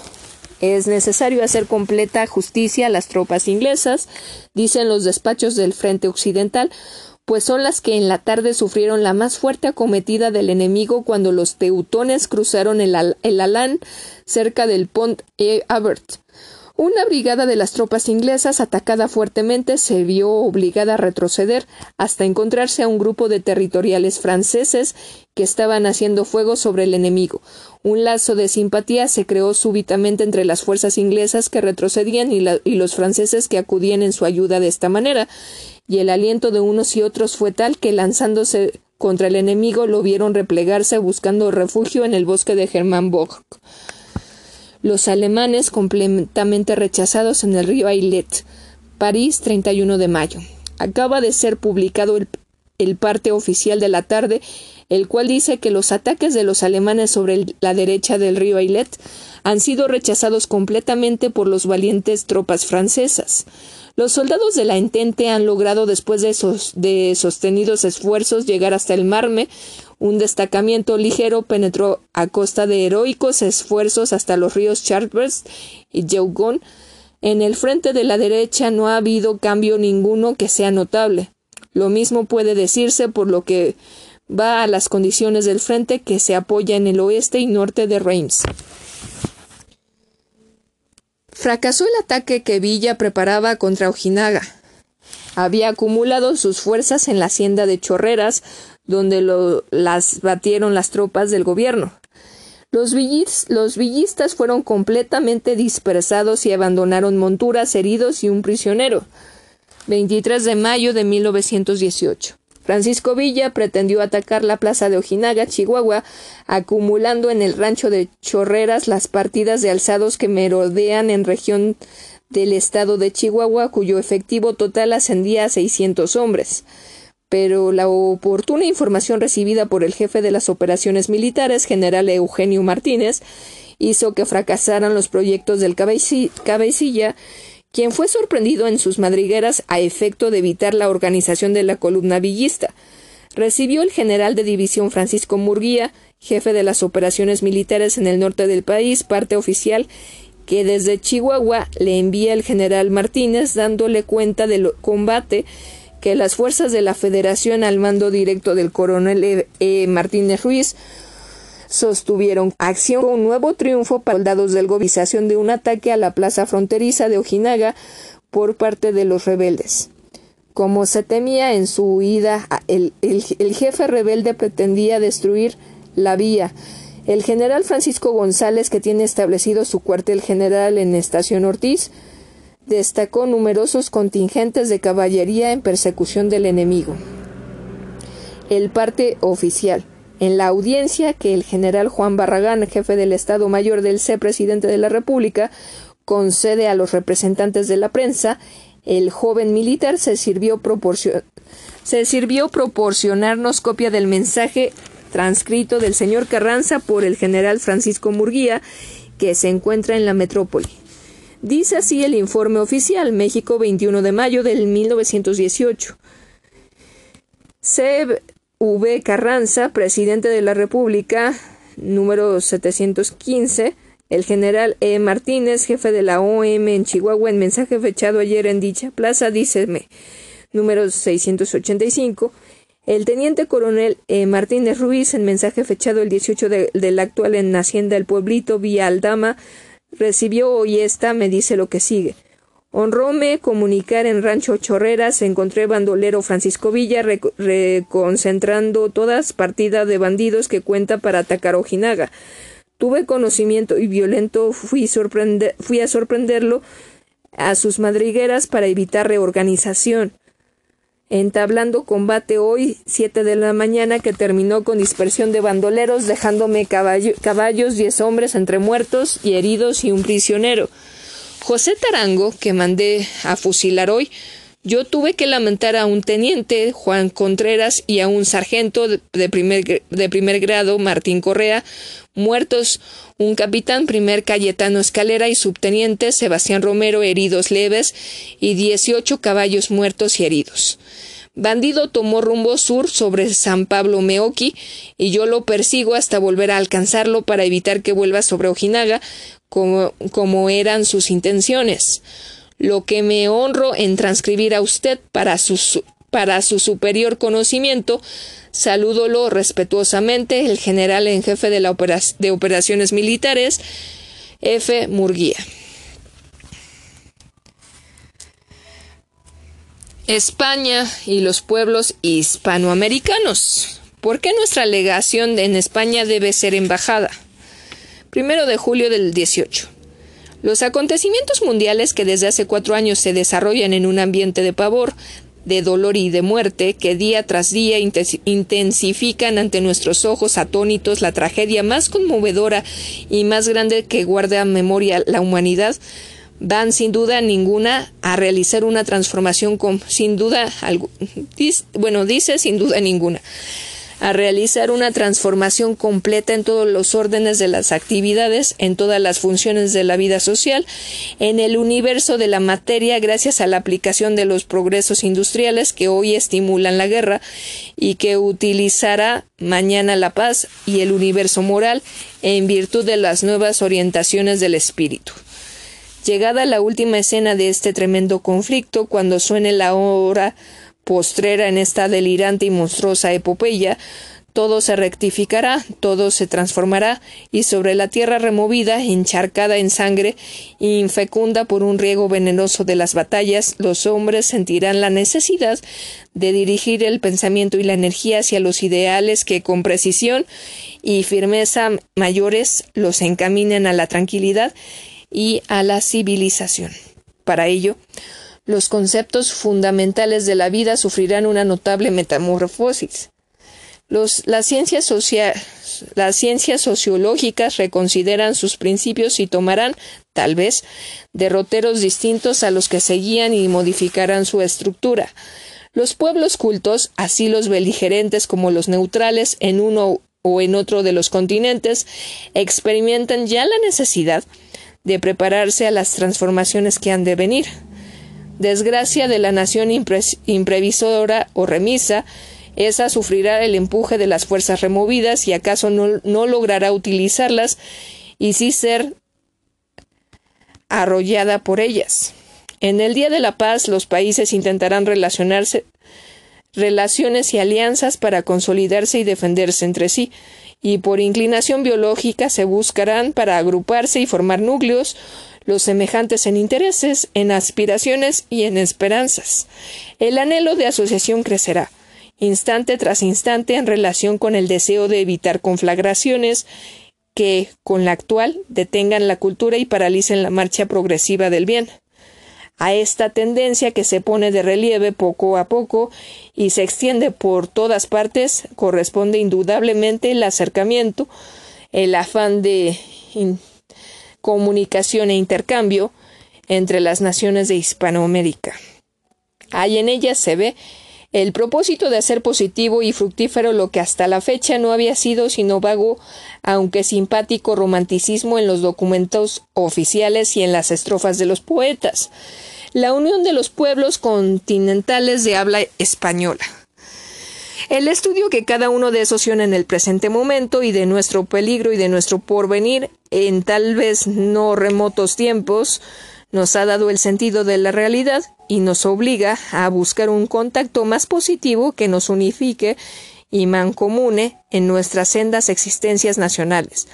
Y lo que fue ilusorio parece que comienza a ser positivo. Si antes fuimos a modo de corazones que quieren acercarse para armonizar sus latidos, ahora somos brazos que se buscan para comunicarse vigor y presentar más sólida resistencia. Muy bien, muy bien hecho. Eso satisface nuestro sentimiento y a la vez conviene a nuestro agradecimiento. Ojalá que aceleremos el paso en este sendero de la confraternidad latinoamericana. No es precisamente el número de los delitos lo que ha aumentado en México, sino la calidad de ellos. Revisten los últimos crímenes perpetrados refinamientos de crueldad y de ingenio que revelan perversión. Los truanes y ladrones de profesión no tienen derecho de disfrutar las mismas garantías de que gozan los demás ciudadanos al cometer otros delitos menos graves y frecuentes. 13 de julio de 1918. Continuando nuestra encuesta sobre las causas del aumento de la criminalidad citadina, entrevistamos al licenciado Brambila Sánchez, agente del Ministerio Público, y nos manifestó es laudable por mil títulos la encuesta del Universal a ocuparse de este asunto de petulante cuantía para los intereses sociales. Las opiniones de estimables abogados ya publicadas a este respecto son, en gran parte, ciertas, aunque en concepto suyo lo que han aumentado no es precisamente el número de los delitos, sino la calidad de ellos, ya que los últimos crímenes cometidos están revestidos de refinamiento de crueldad y de ingenio, que revelan una perversión, si cabe la palabra casi profesional, de escuela de altos estudios por los criminales que han tomado participación, ya como cómplices, ya como autores, y agregó el número de delitos, yo tengo más de tres años de agente del Ministerio Público en el ramo penal, adscrito a los juzgados primero, tanto de instrucción como correccional, y he tenido oportunidad de comprobar ampliamente con miles de casos y actas levantadas que remiten a mi turno las ocho comisarías de la ciudad, así como la Inspección General de Policía, que el número de delitos cometidos casi es el mismo hoy que hace algunos años. Juzgo que hay un error de apreciación en lo que se ha dicho afirmándose a últimas fechas han aumentado en números en número de delitos y delincuentes. Yo he tenido oportunidad de comprobar que respecto, respecto a la cantidad numérica, el número de delitos es igual al, al de hace ay, perdón, es igual al de hace dos años con ligeras variaciones. Lo que sí ha sucedido es que la forma de cometer ciertos delitos graves como el del robo viene ya preparándose con un lujo de ingenio y de refinada astucia por los delincuentes, que indica notable perfeccionamiento en los criminales a la alta escuela y con derroche de estratagema afiladas de estilo extranjero que antes eran desconocidas entre nosotros, tales como el empleo de cloroformo, el de llaves falsas para cajas de hierro, etc., y otros medios inauditos que prueban grandes adelantos de perversión en los criminales, eso, con justicia, ha causado grandísima alarma social, pues no parece sino que se han formado un verdadero sindicato de ladrones y que hay varios extranjeros que uniendo unidos a los mexicanos han organizado un terrible sindicato de ladrones. Franquicia para los extranjeros que adquieren fondos mineros. Importante circular de la Secretaría de Industria se trata de que no pierdan el fruto de sus exploraciones. 13 de julio de 1918. La Secretaría de Industria ha girado una circular a sus agencias en los estados de la República por la que ordena que se continúe desde luego las tramitaciones de todos los expedientes relativos a solicitudes de concesiones mineras cuyos intereses sean extranjeros y en los que conste ya el certificado de la Secretaría de Relaciones Exteriores, aunque éste se haya presentado fuera del plazo que se señaló fijándose un plazo prorrogable que terminará el 31 de agosto del presente año para que los extranjeros que tengan solicitadas concesiones mineras sin haber exhibido el certificado de la Secretaría de Industria dicte lo que proceda. Las denuncias presentadas por extranjeros después de la fecha de la citada circular se admitirán sin que sea necesario presentar simultáneamente el certificado de la Secretaría de Relaciones pero si al pasar el expediente a revisión no se han cumplido lo que dispone la parte relativa al inciso 1 del artículo 27 constitucional, se desaprobará el expediente poniendo en libertad el fondo minero. Esta circular ha sido dictada para dar facilidades a los extranjeros que deseen adquirir concesiones mineras para que mientras reciban su certificado no se expongan a perder el fruto de sus exploraciones. Y bueno, aquí acabamos esta parte. Aquí seguimos con esta hemeroteca.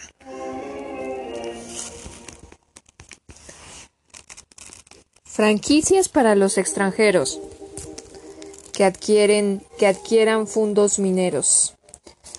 Importante circular de la Secretaría de Industria se trata de que no pierdan el fruto de sus explotaciones eh, exploraciones. 13 de julio de 1918.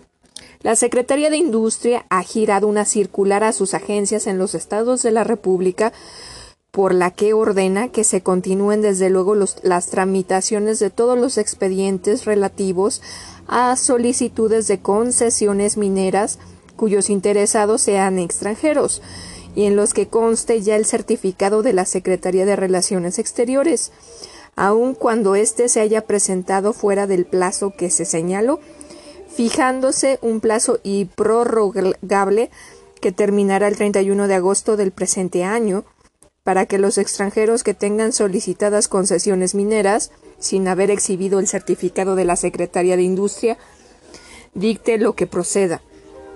Las denuncias presentadas por extranjeros después de la fecha de la citada circular se admitirán sin que sea necesario presentar simultáneamente el, certificado de la Secretaría de Relaciones. Pero si al pasar el expediente a revisión no se ha cumplido, cumplido con lo que dispone la parte relativa al inciso 1 del artículo 27 constitucional, se desaprobará el expediente poniendo en libertad el fondo minero. Esta circular ha sido dictada para dar facilidades a los extranjeros que deseen adquirir concesiones mineras para que mientras reciban su certificado no se expongan a perder el fruto de sus exploraciones. Zapata y Carabeo se encuentran en pugna hoy. De un momento a otro se espera que los partidarios de uno y otro se despedacen entre sí. Puebla, 17 de agosto. Ha surgido una grave escisión entre los rebeldes que merodean por algunos, algunas regiones de esta entidad y del cercano estado de Morelos. Emiliano Zapata y Marcelo Carabeo se encuentran frente a frente y sus hombres dispuestos a iniciar una sangrienta lucha para defender los intereses de sus jefes respectivos. Se informa que Zapata ordenó que se prohibiera la entrada de Carabeo al territorio del estado de Morelos y que dispuso que sus secuaces no obedezcan más indicaciones que las, eh, que las emanadas del cuartel general zapatista, establecido desde hace tiempo en el Jilguero. Marcelo Carabeo, que está herido de gravedad, ha dirigido sus huestes rumbo a la cuna del zapatismo, donde se espera en un momento u otro que los rebeldes se despedacen entre sí. Las fuerzas del gobierno han aprovechado estas circunstancias favorables para dar alcance a las facciones y batirlos con toda energía. Los tratados de Brest-Litovsky Ámsterdam, 17 de agosto. El periódico Words, órgano del Partido Socialista Alemán, en uno de sus recientes números, hace un pesimista análisis de la situación del frente occidental y dice que el tratado de paz firmado en Brest-Litovsky entre Rusia y los imperios centrales no vale lo que un solo hueso de un soldado alemán. 60 muertos y 70 heridos se hicieron a los americanos en, el encuentro armado ocurrido anteayer en Nogales. Fue muerto sin motivo un compatriota nuestro y este hecho dio origen a que se entablara un verdadero combate en la frontera. Se hicieron funcionar las ametralladoras. El primer informe dice que el fuego se inició a las dos y media de la tarde del 27, cesando a las seis, y que entre los mexicanos muertos se encuentra el presidente municipal de Nogales. 29 de agosto de 1918. Un grave incidente surgido entre tropas americanas y mexicanas en la línea divisoria de Nogales, Sonora, fue tema de diversos comentarios durante el día de ayer. Las, las, informaciones oficiales dieron cuenta de una acción de armas sostenida entre mexicanos y norteamericanos en el estado de Sonora y las exageraciones de la fantasía popular dieron al asunto caracteres alarmantes pues no faltó quien afirmara que el combate proseguía. Deseosos de proporcionar información exacta sobre este delicado asunto, nos dirigiremos al jefe de Estado Mayor Presidencial, general Juan Barragán, en solicitud de datos relacionados con el incidente Lamos. El alto jefe militar a los representantes de la prensa un, un boletín en el que se hacía del conocimiento público las noticias contenidas en los primeros mensajes que de Sonora envió el señor presidente de la República, el general Plutarco Elías Calles, gobernador constitucional de dicha entidad, comunicando al alto mandatario las novedades ocurridas la tarde del último lunes en Nogales. Maravilloso vuelo de un aviador mexicano, 29 de agosto de 1918. El entusiasmo que en, el público ha despertado el anuncio de la fiesta aérea que habrá de efectuarse el próximo domingo aumenta cada vez más los arrojados aviadores mexicanos. Aumenta cada vez que los arrojados aviadores mexicanos se lanzan al espacio y hacen evoluciones arriesgadísimas sobre la ciudad. Ayer presenciamos un maravilloso vuelo Jorge Bernard, un mozo que tiene dos semanas de haber obtenido su título de aviador, previo examen lucidísimo, voló sobre la ciudad lanzando anuncios del Festival Aéreo del domingo. Su vuelo fue un alarde de seguridad y conocimientos, ya que el joven piloto mexicano se elevó hasta las nubes, perdiéndose por algunos momentos de la vista del público. Después de algunos planeos perfectos y cuando había permanecido por dos horas en el espacio, el aviador mexicano descendió un vuelo planeado aterrizando en la Escuela de Aviación. Una comisión de pilotos invitó al señor presidente de la República, Venustiano Carranza, a la fiesta del domingo. El mandatario ofreció concurrir al aeródromo de Balbuena.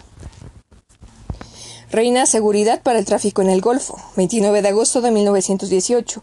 Los pasajeros que hicieron el viaje de Nueva York a Veracruz a bordo del vapor Esperanza y algunos de los cuales arribaron ayer a esta metrópoli, nos manifestaron que en la travesía encontraron numerosos cazasubmarinos de la Marina Americana que vigilan constantemente las costas de la vecina República para prevenir ataques a los puertos y embarcaciones que surcan las aguas de los litorales. En el Golfo de México existen patrullas de dichas unidades para contrarrestar la presencia de los submarinos teutones. Nos dijeron que no es exacto que se haya hundido ningún submarino alemán, como se dijo a la llegada del barco de la Warline al puerto Jarocho, pues no se dieron cuenta durante el viaje de la proximidad de ningún sumergible.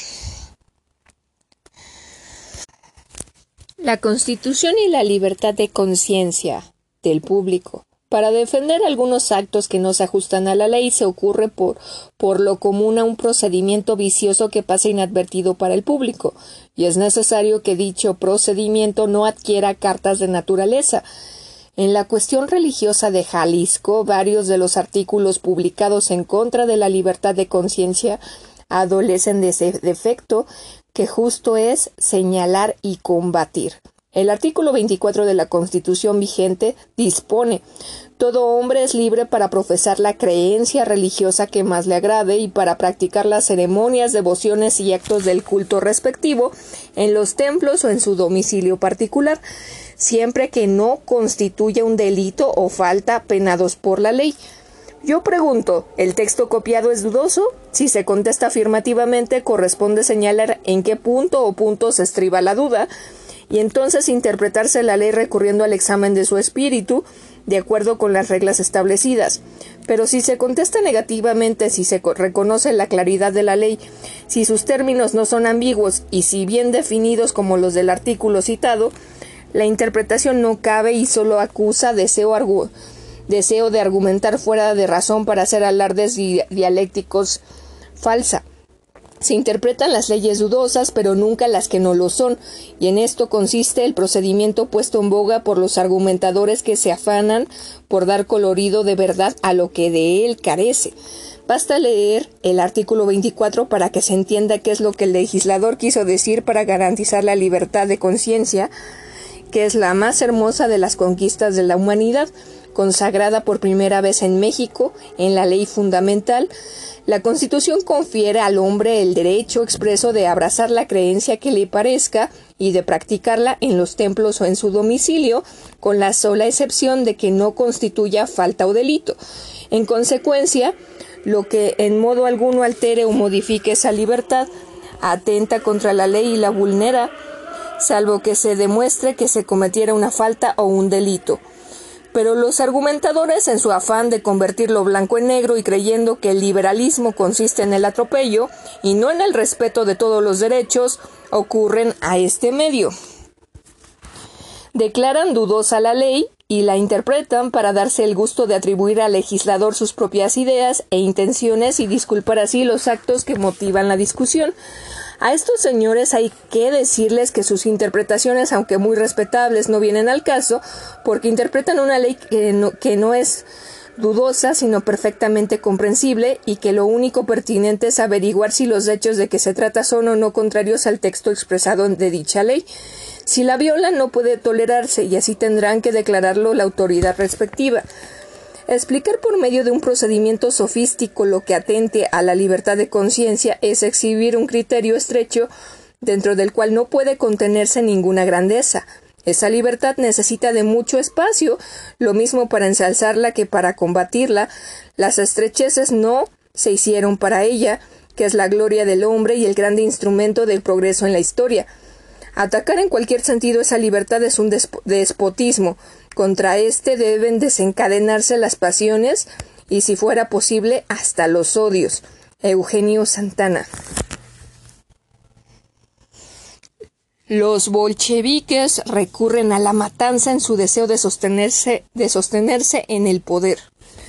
Más de 800 personas han sido ejecutadas y 400 están en la lista de las sospechosas. Todos los consejeros del gobierno anterior se encuentran en la cárcel y se ha emprendido una tenaz persecución contra todos los burgueses. Prensa asociada. Washington, 17 de septiembre. Informes que se han recibido durante el día de hoy en el Departamento de Estado indican que reina una situación trágica en la Rusia central. 500 personas han sido ejecutadas, estando esto relacionado con la muerte de Witsky, miembro del gabinete bolchevique. Numerosas personas están detenidas y serán ejecutadas en caso de que sea asesinado algún otro miembro bolchevique. Siguen las ejecuciones. Prensa asociada. Estocolmo, 17 de septiembre. Algunos telegramas que han sido recibidos por particulares en esta ciudad dicen que las ejecuciones en grande escala continúan en Petrogrado. Durante la última semana, 812 personas fueron pasadas por las armas y otras 400 más han sido puestas en las listas de los sospechosos. Todos los que fueron consejeros del gobierno anterior han sido reducidos a prisión, no importa cuáles sean sus credos políticos. Los ingleses adelantaron 200 yardas de su frente en territorio de Bélgica.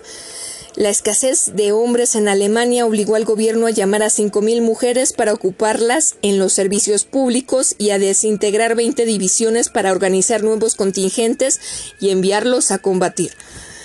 Sigue activo el bombardeo en Metz. Agencia Abbas. Londres, 17 de septiembre. El fuego de la artillería alemana contra las nuevas posiciones que sostienen los americanos ha sido constante, especialmente al suroeste de Metz.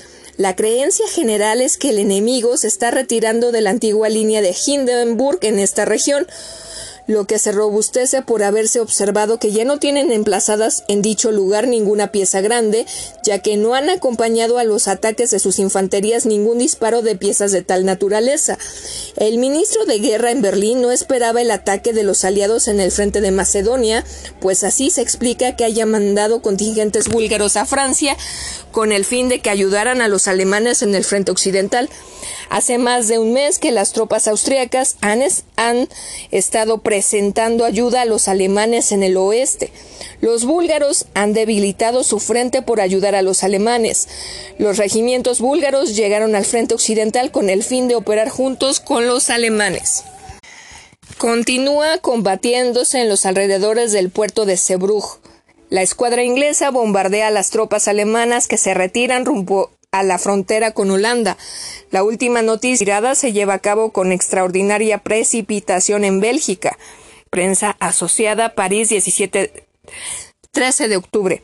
Las tropas alemanas en Bélgica continúan retirándose según los despachos recibidos el día de hoy, dirigiéndose hacia el este en dirección de sus nuevas líneas de defensa que se extienden desde el Gante a lo largo del río Scheldt.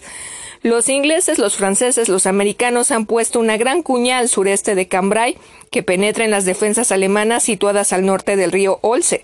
Se dice que la caballería francesa ha llegado ya a la ciudad de Gante y las noticias procedentes de Holanda son de, de, que el alto mando alemán está retirando ya sus tropas de Bruselas, procediendo las referidas fuerzas a tomar posesión de su nuevo sistema de trincheras al este de la mencionada ciudad.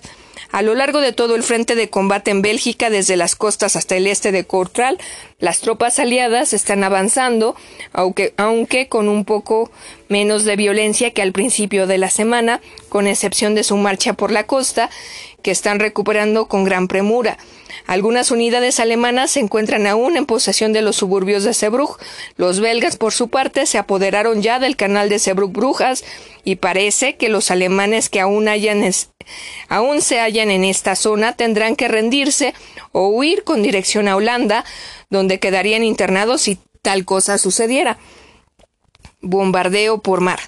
Los, barcos de guerra de la Armada británica se ocupan en bombardear estas fuerzas alemanas que pretenden escapar a través de la angosta faja de terreno colocada entre Brujas y la línea de la frontera holandesa. Los últimos despachos recibidos hoy a las 3 de la tarde dicen que los aliados han capturado por fin toda la costa belga y que su línea se extiende actualmente desde un punto situado cerca de la costa holandesa hasta el este de Brujas y de este lugar hasta el sur de Cambrai.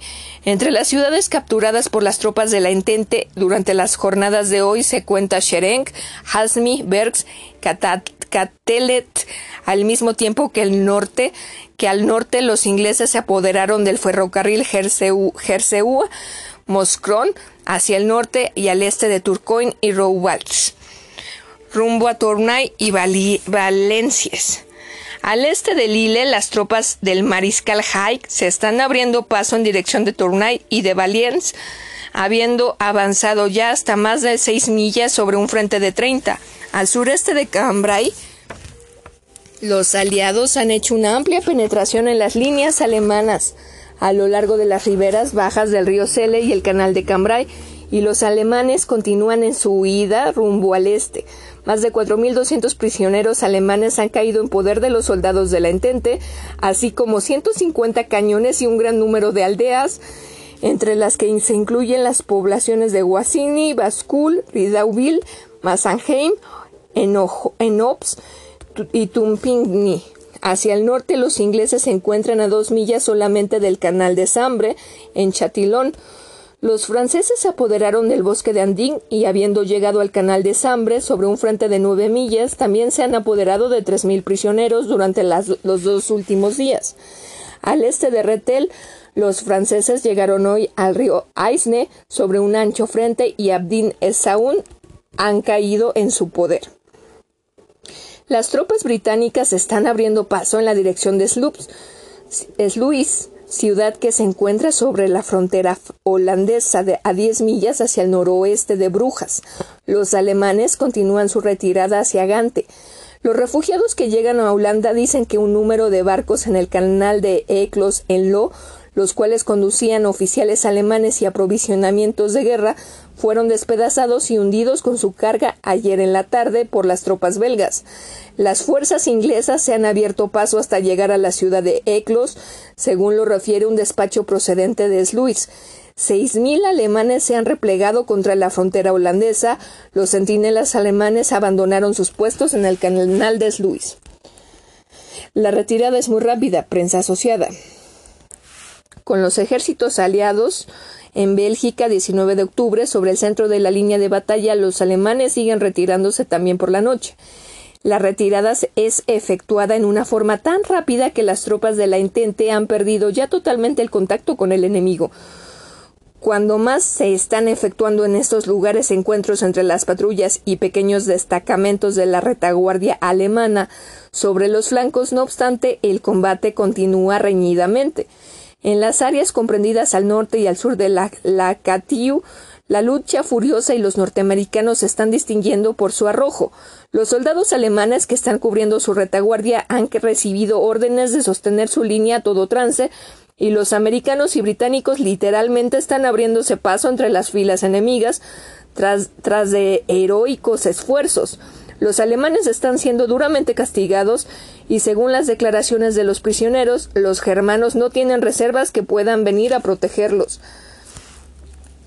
El príncipe Maximiliano, regente del imperio alemán, en Basilea se sabe, se sabe que por fin abdicó el Kaiser y en Ámsterdam que el canciller alemán fue designado regente. La noticia en Londres y en París. La pesadilla ha terminado, un nuevo orden amenaza con transformar mares y tierra. Agencia Abbas, París, 9 de noviembre. Comunican en Basilea, Suiza, que en aquella ciudad se ha publicado la prensa, en la prensa, la noticia que fue transmitida por Berlín, diciendo que por fin ha aceptado abdicar el Kaiser Guillermo, el príncipe Maximiliano, regente del imperio, agencia Abbas, Londres, 9 de noviembre. Acaba de recibirse la noticia de que los periódicos de Ámsterdam publican hoy, con el carácter de semioficial, que el príncipe Maximiliano, canciller alemán, ha sido designado regente del imperio. La guerra actual y la psicología de los pueblos, 10 de noviembre de 1918. Hay un antiguo refrán castellano que dice: En la mesa y en el juego se conoce al caballero. Debería añadirse a ese refrán tres palabras aunque se destrozase el verso. Estas palabras serían y en la guerra. Porque si bien la guerra es muerte, destrucción, dolor con que se pretende dominar al adversario, hay maneras muy distintas de producir esos efectos y de considerar al y de considerar al enemigo, que retratan la manera íntima de ser de los combatientes y pone al desnudo su psicología fundamental. El que es caballero se conduce como caballero aún en los fueros del combate. El que es un rufiano o una moral responde también a esta condición. Por eso la guerra ha sido en todas las épocas fuente de conocimientos de la psicología colectiva. Los pueblos se han observado más y mejor que en los tiempos ordinarios, unos a otros y, a sí mismos. Y por ello una gran parte de la literatura psicológica de este orden procede de las grandes guerras.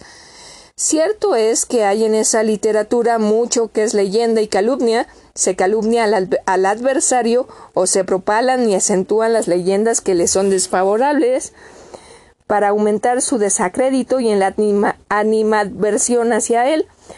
Cuando España, en tiempos de su hegemonía política internacional, estaba en guerra con el mundo entero y excitaba la envidia de los demás de las ay perdón de las demás naciones europeas por sus conquistas y sus provechos económicos en las Indias, hubo una profusión de libros y folletos que, con la máscara de exponer nuestra historia y de trazar nuestra psicología, nos calumniaron e injuriaron, acogiendo e hinchando hasta lo último a nuestra leyenda negra.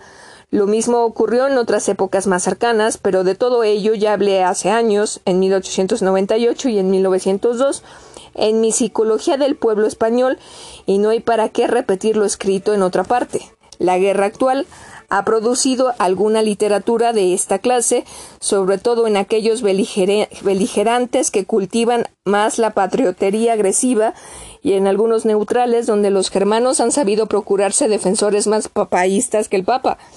Pero al lado de esas publicaciones de efecto momentáneo, en los crédulos y en los que a priori están dispuestos a dejarse convencer, la observación serena de las cosas ha ido estableciendo unos cuantos principios de psicología colectiva que o han puesto de relieve rasgos fundamentales de un pueblo que antes no se acusaba con bastante claridad, o han rectificado las creencias vulgares respecto de otros.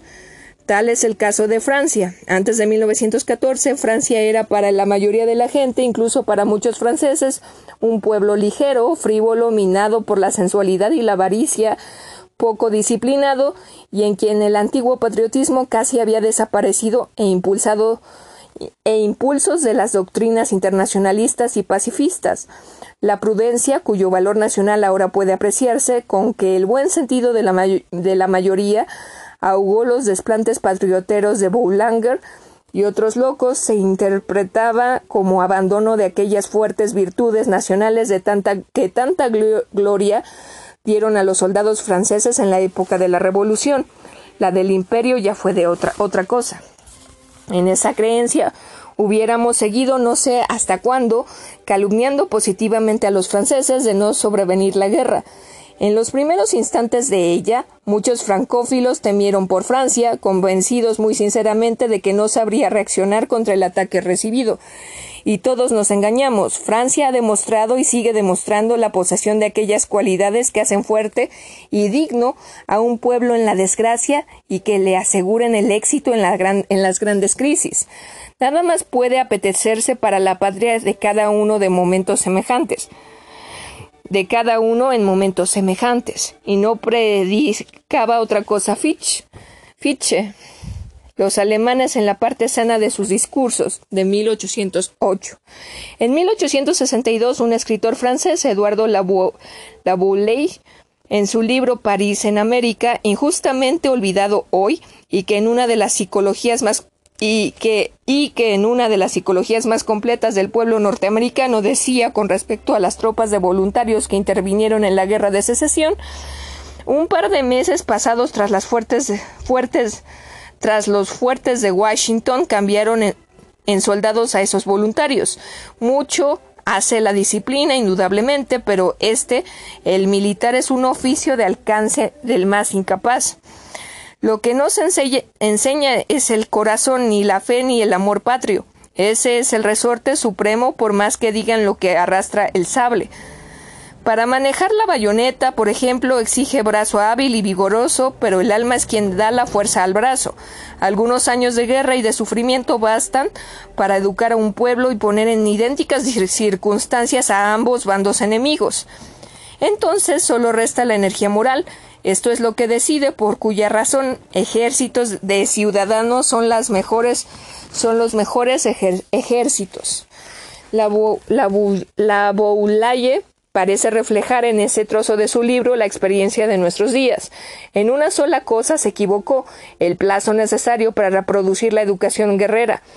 Francia, que, que tenía muy próximo en su historia y casi lo había olvidado el ejemplo de 1793, ha demostrado que ni uno solo de los elementos necesarios para, para la lucha ha escapado de su espíritu. Otra enseñanza psicológica se deriva de la guerra actual, la del valor respectivo de la disciplina autoritaria y de la que se origina por propio convencimiento y amor, en el seno de un pueblo libre de verdaderos ciudadanos y no de súbditos. Una vez más, esa gente se engañó. La lección que precisamente nos ha dado la guerra no es la del fracaso de la subordinación, hija del autoritarismo, demostrando la inferioridad del soldado autónomo respecto del individuo combatiente que encuentra en su mismo sentimiento de patriotismo el móvil espontáneo de la solidaridad y disciplina necesarias en el momento de la lucha. Así, aquel paralelo que pocos años antes de la guerra establecía Lord Haldane entre las cualidades características del espíritu y de la educación del pueblo alemán y del inglés ha cedido en beneficio y triunfo de éste. El individualismo liberal del pueblo francés está en el mismo plano. Ya sabemos, pues, de modo indudable, por una dolorosa experiencia, que no hace falta el férreo yugo del Estado y de la educación alemanes para producir patriotas, hombres disciplinados, cuando la disciplina es necesaria, y buenos combatientes, a pesar de todos sus teóricos de la pedagogía. A pesar de todos sus teóricos de la pedagogía tan admirables y sugestivos, no pocas veces, aunque también en eso hay fetichismos, el sistema de educación social alemán ha demostrado su inferioridad. Verdad es que en Alemania una cosa es la pedagogía doctrinal y otra la práctica de la enseñanza, subordinada a los planes políticos del poder público prusiano. Por último, la guerra ha venido a poner en claro el concepto de civilización. Venimos confundiendo lo, lo accesorio con lo fundamental, el medio con el fin, porque un pueblo poseyere una gran industria capaz de invadir todos los mercados del mundo, un desarrollo original y potente de las ciencias aplicadas, una literatura estable, una filosofía que en medio de su decadencia respecto de otros momentos seguía en gran parte iluminando al mundo, etc. Creíamos que ese era un pueblo civilizado, pero ya no le, lo creemos más. Si a ese pueblo le falta ya las condiciones éticas y humanas sin cuya existencia no vale la pena vivir, y en cuya falta el oro de más quilates forjado en cadenas no produce más que una atadura como la del hierro. Ya no podemos no calificar de civilizado, y en el sentido cristiano e ideal de la palabra, y por muchos progresos materiales e intelectuales puramente cerebrales, que nos ofrezca al pueblo que es desleal en sus compromisos, cruel en sus hombres, cruel con los hombres, impío en las cosas que más altamente expresan el espíritu despreciador del derecho ajeno, y para quien el individuo es algo despreciable, puro medio que se sacrifica al Moloch de una ambición de Estado y de un orgullo profesional de clase de clase endiosada. El pueblo que aquí que así procede es un pueblo atrasado, incivil, por muy grande que sea su poder cerebral y sus recursos materiales. Tales son las enseñanzas psicológicas de esta guerra. Rafael Altamira. Hacia la victoria, Berta destripada. 10 de noviembre de 1918. De aquella mañana en que por primera vez tronó el cañón de largo alcance a esta, hay una distancia de meses, y se creería que son años los que han transcurrido desde entonces hasta el comienzo de su castigo. Yo os he dicho que regularmente cada quince minutos estalla sobre los edificios. No la calle, no la calle ni el hogar se estremecieron de espanto por el cañón que enseguida fue bautizado con el nombre de la dueña principal de las fábricas de Krupp y con, el objetivo que indica la, la obesidad, políticamente la Gross Berta. La gruesa Berta. El Comprince se vanagloriaba de preparar el cañón personalmente, a el príncipe heredero derrotado en Versalles, rechazado hoy en las cercanías de Chemin, Chemin esos disparos que hicisteis, hiciste sobre París han herido el tronco apolillado de tu dinastía, siquiera un poco. La instalación de uno de estos enormes cañones requiere minuciosos y largos cuidados que no se limitan únicamente al instrumento terrible, sino a los accesorios que debe proteger y disfrazar el disparo. Camuflaje, del lugar del emplazamiento, patrullas de aviones que lo protejan, disparo unisono de baterías de grueso calibre que oculten el ruido de la partida del obús, etc. No sé por qué no puedo apartar de mi memoria esta impresión. Cuando me hallé ante el, antiguo emplazamiento de la Berta, solo pensé en, en las plataformas giratorias que, que hay en las grandes estaciones de ferrocarril. Esta construcción de acero debe de tener alrededor de 20 años, de 20 metros algunos de los que van con nosotros dice que la parte movible pesa 150 toneladas. Las copas de los árboles en, en determinada dirección están chamuscadas por el tiro. Se cree que los alemanes han podido llevar algunas fortalezas y que intentaron destruir todo por medio de una explosión, mas fue inútil. Cuando este artículo sea publicado, tal vez hasta fotografías del sitio que describo hayan sido vistas. No me causó emoción muy grande esta visita, por ello al oír nuevamente otro día que se nos invitaba a ver otra Berta, yo no tuve mucho entusiasmo. pero, ante la pequeña barranca donde me detuve con los compañeros, comprendí que hay espectáculos mejores que los más deseados, como si a esa obra no muy honda se hubiera amontonado los restos de un incendio de muchos convoyes de trenes abandonados, los hierros torcidos, crispados, desgarrados, hendidos, se hallaban en una confusión que hacían sufrir a la vista, porque llevaba al espíritu la evidencia de la venganza.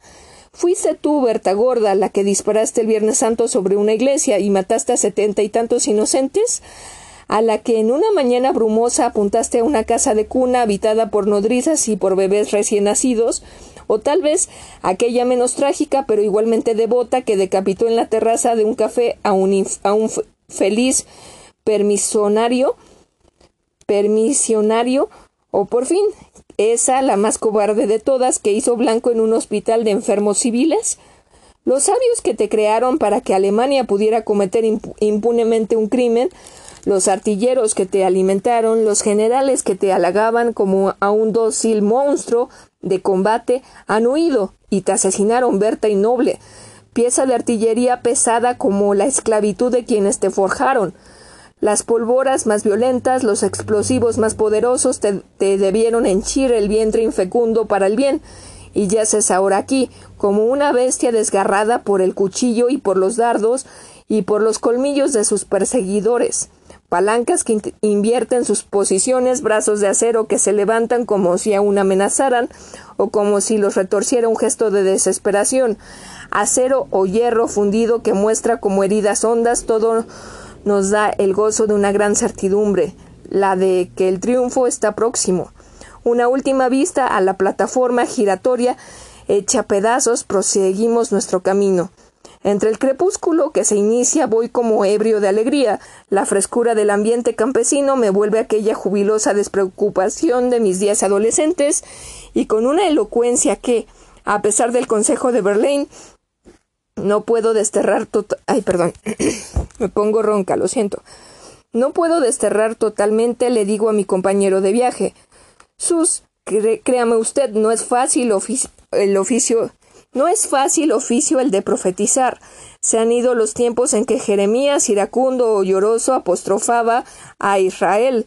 Pero no obstante la desaparición del profetismo, yo le aseguro a usted que al sacrificio épico de los soldados franceses va a teñir de un rojo más bello los crepúsculos vespertinos y, los, y las auroras de la humanidad. Esa gorda Berta que acabamos de ver destruida por el fuego es la imagen de lo que va a ser Alemania dentro de algunos meses. La veremos convulsionada por un cataclismo, ennegrecida por los incendios que la consumirán, inútil para el mal y repulsiva, mientras sus militares súbditos y sus soldados desposeídos de dignidad oyen que de, que de todos los pueblos se alza un coro de voces que cantarán la, la marsellesa. Cuartel General francés José de Frías. El gobierno militar alemán, atado de pies y manos, se rinde sin condiciones y el desastre es completo. Evacuación de Alsacia, Lorena y todos los territorios invadidos durante el sueño de dominación, Praga, pago de todos los daños causados y separación de sus fronteras y puestos por los ejércitos de los países aliados para garantizar el cumplimiento del pacto. Prensa asociada. Londres, 11 de noviembre. Los términos del armisticio firmado por Alemania, los cuales dieron fin a la guerra y arrebataron a Alemania todo el poder con que podría contar para reanudarla, pueden condensarse en lo siguiente. Evacuación de todos los territorios invadidos, incluyendo Alsacia-Lorena, ocupación por las fuerzas aliadas de la Entente de todos los principales puertos y fronteras de Alemania, entrega de todas las principales unidades de la Marina alemana, entrega de tanto materiales de guerra como se consideren suficientes para que quede garantizado virtualmente el desarme de las fuerzas militares alemanas, ocupación por las fuerzas americanas y aliadas de la Entente de todos los puntos estratégicos de Alemania con objeto de hacer cumplir los términos del armisticio. En dichos términos se incluye, además, uno por el cual quedará destruida por completo toda la máquina militar alemana que ocasionó y llevó a cabo la guerra, asegurándose una amplia reparación por todos los daños causados por el imperio. Alemania además se verá obligada a retirarse completamente de Rusia y deberá devolver a sus hogares a los millares de desgraciados que de Francia, Bélgica y otros países invadidos deportó y sometió a la esclavitud. Alemania deberá restituir también todo el oro que tomó de Rusia, Rumanía, Bélgica e indemnizar de los daños causados a las propiedades por las tropas alemanas. Los tratados de Brest-Litovsky y Bucarest que postergaron a Rusia y a Rumania deberán ser repudiados, los prisioneros americanos y aliados de la Entente deberán ser repatriados, sin que las potencias asociadas tomen acción recíproca. Las fuerzas alemanas que se encuentran en, el África Oriental alemana deberán rendirse inmediatamente e incondicionalmente inmediata e incondicionalmente. Cañones, aeroplanos y otras máquinas de guerra, que se cuentan por miles, deberán entregarse a los ejércitos aliados del Entente en unión de todo su equipo y pertrechos. Los ejércitos alemanes en su retirada no deberán causar nuevas destrucciones. Alemania debe pagar la manutención de los ejércitos aliados y tropas americanas en los puntos estratégicos de la región del Rin. Los barcos mercantes alemanes deberán entregarse a los aliados de la Entente sin que se les cause ningún daño o se les utilice para ser destinados a un servicio humanitario, como es el de aliviar la mala situación de la población civil alemana, de cuyo trabajo se harán cargo inmediatamente los países aliados, animados por un espíritu de misericordia. En el Mar Negro, así como en el Mar Báltico, la máquina militar alemana deberá ser utilizada por, por la rendición de, las de los fuertes más importantes y de las unidades de guerra más formidables. En todas partes, en todos los frentes de batalla, Alemania deberá entregar su espada mientras que las tropas americanas y las aliadas de la Entente se posesionan convenientemente para hacer cumplir los términos del armisticio y ver que Alemania no lo, no lo considere como pedazo de papel, el gran poder militar alemán, que hace más de cuatro años inició su tarea de conquistar al mundo empleando medios terroristas, hoy se encuentra ya aniquilado y obediente ante los, ante los cruzados del derecho. En el próximo paso que se dé en el sentido de la paz será la iniciación de conferencias. La paz del mundo, 12 de noviembre de 1918.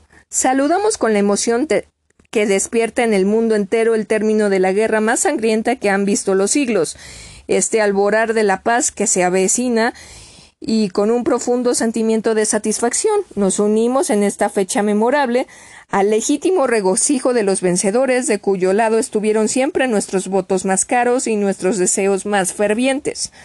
En las etapas dolorosas y crueles que hubo que recorrer para arribar al triunfo, nunca flaqueó nuestra esperanza ni se dobló nuestra fe en la causa de la justicia, de la humanidad y de la civilización.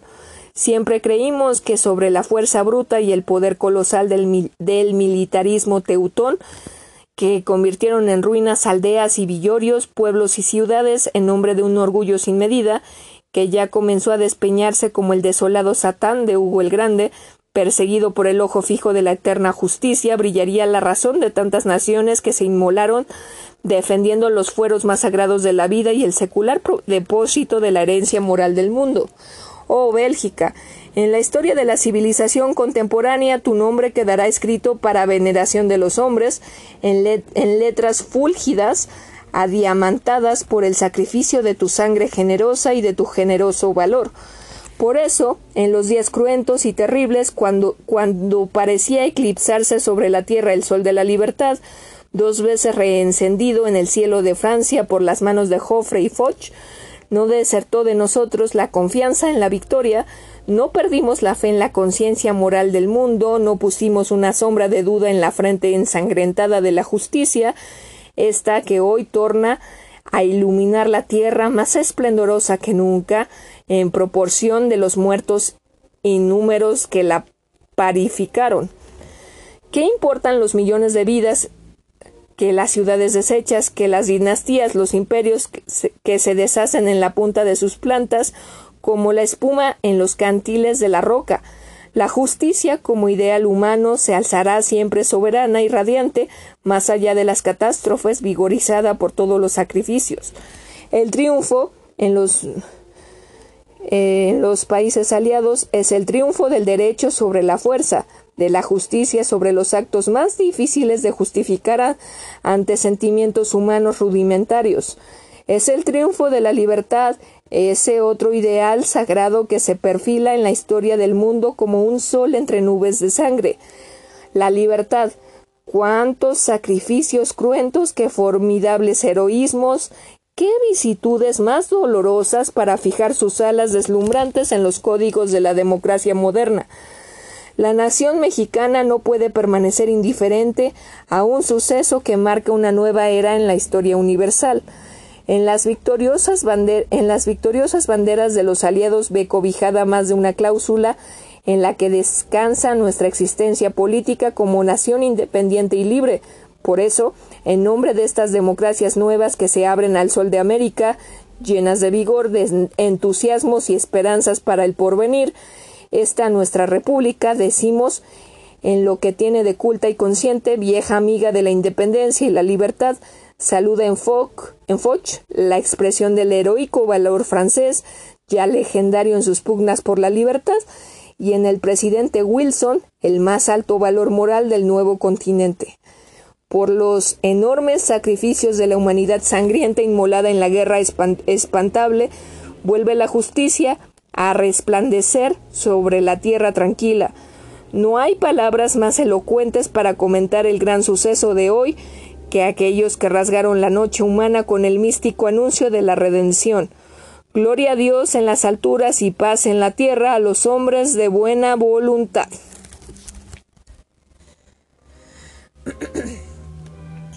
Los cabecillas Chávez García y Altamirano fallecieron. Ambos fueron víctimas de la influenza española con que tantos estragos ha causado en Michoacán. La noticia de la muerte de los dos rebeldes está confirmada oficialmente. 14 de noviembre de 1918. Circuló ayer insistentemente en esta capital la noticia relativa a la muerte del la muerte del tristemente célebre cabecilla michoacano José Chávez García, acaecida en, las, en la población de, de Purépero el último lunes, a consecuencia de la influenza española, la epidemia reinante que, como es sabido, ha tomado un excesivo incremento en el estado de Michoacán, donde ha hecho numerosas víctimas, particularmente entre las filas de los rebeldes. La, importancia, la importante noticia nos fue comunicada por nuestro corresponsal y más tarde el señor general don Juan José Ríos, oficial mayor encargado del despacho de guerra y marina, nos lo confirmó en todas sus partes, manifestándonos que la tarde de ayer se recibió en el ministerio mencionado un telegrama de Uruapan enviado por el señor general de división Manuel M. Diegues, en el que dicho alto jefe comunica con satisfacción al gobierno de la República que en la plaza de Purépero falleció Chávez de influenza española, agregando que dicha noticia estaba plenamente confirmada. Lo que dice nuestro corresponsal. Nuestro corresponsal en la capital del estado de Michoacán nos envió los mensajes que publicamos a continuación, dando a conocer la noticia de la muerte del que fuera feroz cabecilla. La muerte de Chávez García fue festejada en todo Morelia 13 de noviembre. El gobernador del estado, don Pascual Ortiz Rubio, acaba de recibir un mensaje signado por el señor general J. M. Ferreira, jefe de la guarnición de Zamora, confirmando plenamente la muerte del famoso bandolero José Inés Chávez García, víctima de la epidemia reinante. De igual manera, se confirma la muerte del llamado general José Altamirano. Con la muerte de estos dos jefes alzados puede darse por concluida la revuelta michoacana. Cuantos han recibido tan halagadora noticia se muestran entusiasmados y el regocijo del pueblo se ha exteriorizado bajo diferentes formas. ¿Cómo se tuvieron las primeras noticias? Morelia, 13 de noviembre. El diputado del Congreso local, señor Rafael Álvarez, acaba de recibir un mensaje del señor Felipe Melgoza, también diputado del Congreso local, local en el que dicho representante, que está actualmente en Zamora, comunica que el 11 del presente mes falleció en Purépero el cabecilla José Inés Chávez García. La noticia parece confirmarse en todas sus formas se confirma la muerte de Altamirano. En este mismo mensaje, nuestro corresponsal en Morelia informa de la confirmación de la muerte del que fue segundo de Chávez García, José Altamirano.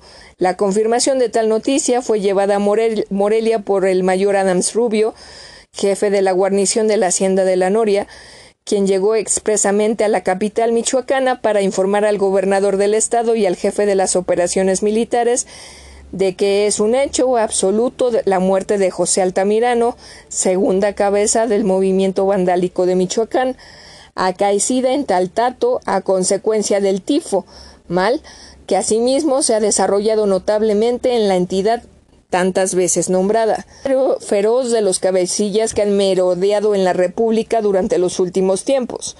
Los que conocieron los procedimientos del Atila michoacano dicen que su crueldad sobrepasa a la de Francisco Villa. En las conferencias en las discutirán las bases de la Liga de las Naciones. París, 19 de diciembre.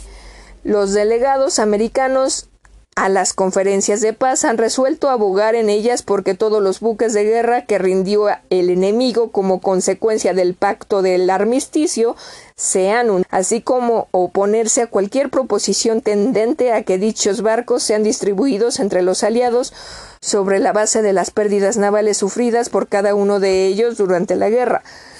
Los delegados americanos abrigan la creencia de que el hundimiento de los buques de guerra alemanes daría por resultado si vendría a constituir un apoyo a las tesis del presidente Wilson de que con la guerra no se persiguieron adquisiciones ni estuvo basada en la agresión por parte de los países asociados contra Alemania.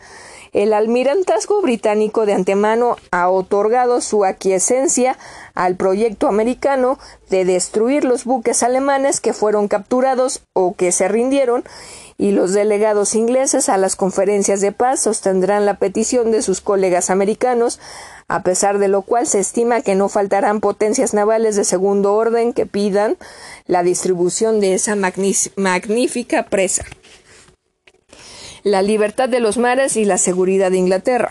Prensa asociada.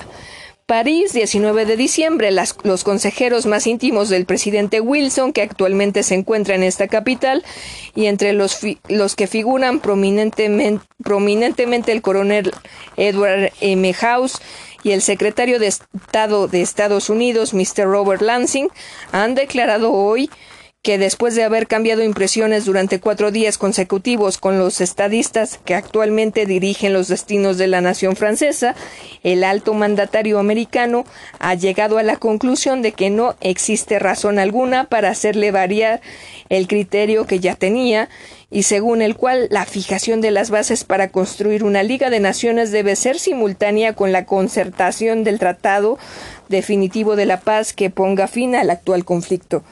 Los propios consejeros de Mr. Wilson aseguran que cuando el presidente explique con toda amplitud al primer ministro inglés Lord George que es lo que entiende por libertad de los mares, tranquilizará al estadista británico y le hará comprender que Estados Unidos no abriga la intención de que el poderío de la escuadra inglesa sea reducido hasta un punto en que realmente peligren la seguridad de Inglaterra, sino que, por el contrario, la constitución de la Liga de las Naciones que Mr. Wilson ha concebido será en su concepto un nuevo elemento de fuerza para Inglaterra. En todas las conferencias que hasta el, el presente llevan celebradas Mr. Wilson en esta capital, no ha perdido ocasión de manifestar claramente la opinión que abriga de que ninguna nación tiene el derecho de asumir en lo sucesivo el papel de señora de las demás. Hasta el presente no se ha acordado aún definitivamente qué número de plenipotenciarios habrá de representar a cada una de las naciones que tienen que tomar participación en las conferencias de paz que se avecinan. Está estudiando con el detenimiento que merece la pretensión por las colonias británicas para que, así como tomaron participación activísima en la guerra, y cada una de ellas hasta el máximo de sus recursos, se les conceda ahora una representación directa en las próximas conferencias. Mi actuación revolucionaria en Yucatán, condiciones en que se encontraba Yucatán al arribo de las fuerzas constitucionalistas, 20 de diciembre de 1918, por el general Salvador Alvarado. Encontré a Yucatán en plena servidumbre, miles de desgraciados por culpa de instituciones tradicionales y de vicios sociales tan fuertemente enraizados que parecían indestructibles, languidecían de generación en generación con la vida vendida a los amos, con los músculos relajados en enriquecer a la casta de los señores, con el alma y la conciencia sujetas al, hierro invisible de una amarga esclavitud, en la cual habían aprendido de padres a hijos que no podían tener otro sueño de alegría que el del alcohol, ni otra esperanza de liberación que la muerte. Me encontré que la riqueza del pueblo bueno y fuerte hecho para mejores destinos no tenía otro fundamento ni otro origen que el trabajo del indio. Sobre su miseria y sobre su ignorancia, que le convertían en máquina de labor, se habían levantado fabulosos capitales que se habían labrado fortunas de príncipes. En ninguna parte como en aquella tierra, que espiritualmente estaba viviendo una vida de tres siglos atrás, era necesario la renovación de todas las fuerzas y del equilibrio de todos los derechos.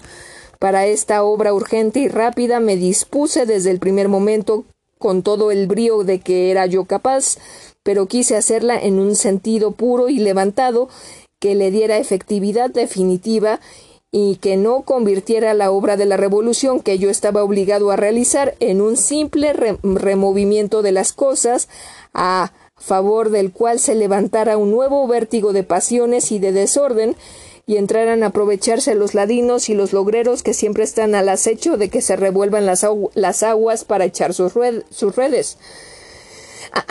Todo el mundo es testigo de los procedimientos que fueron empleados por mí.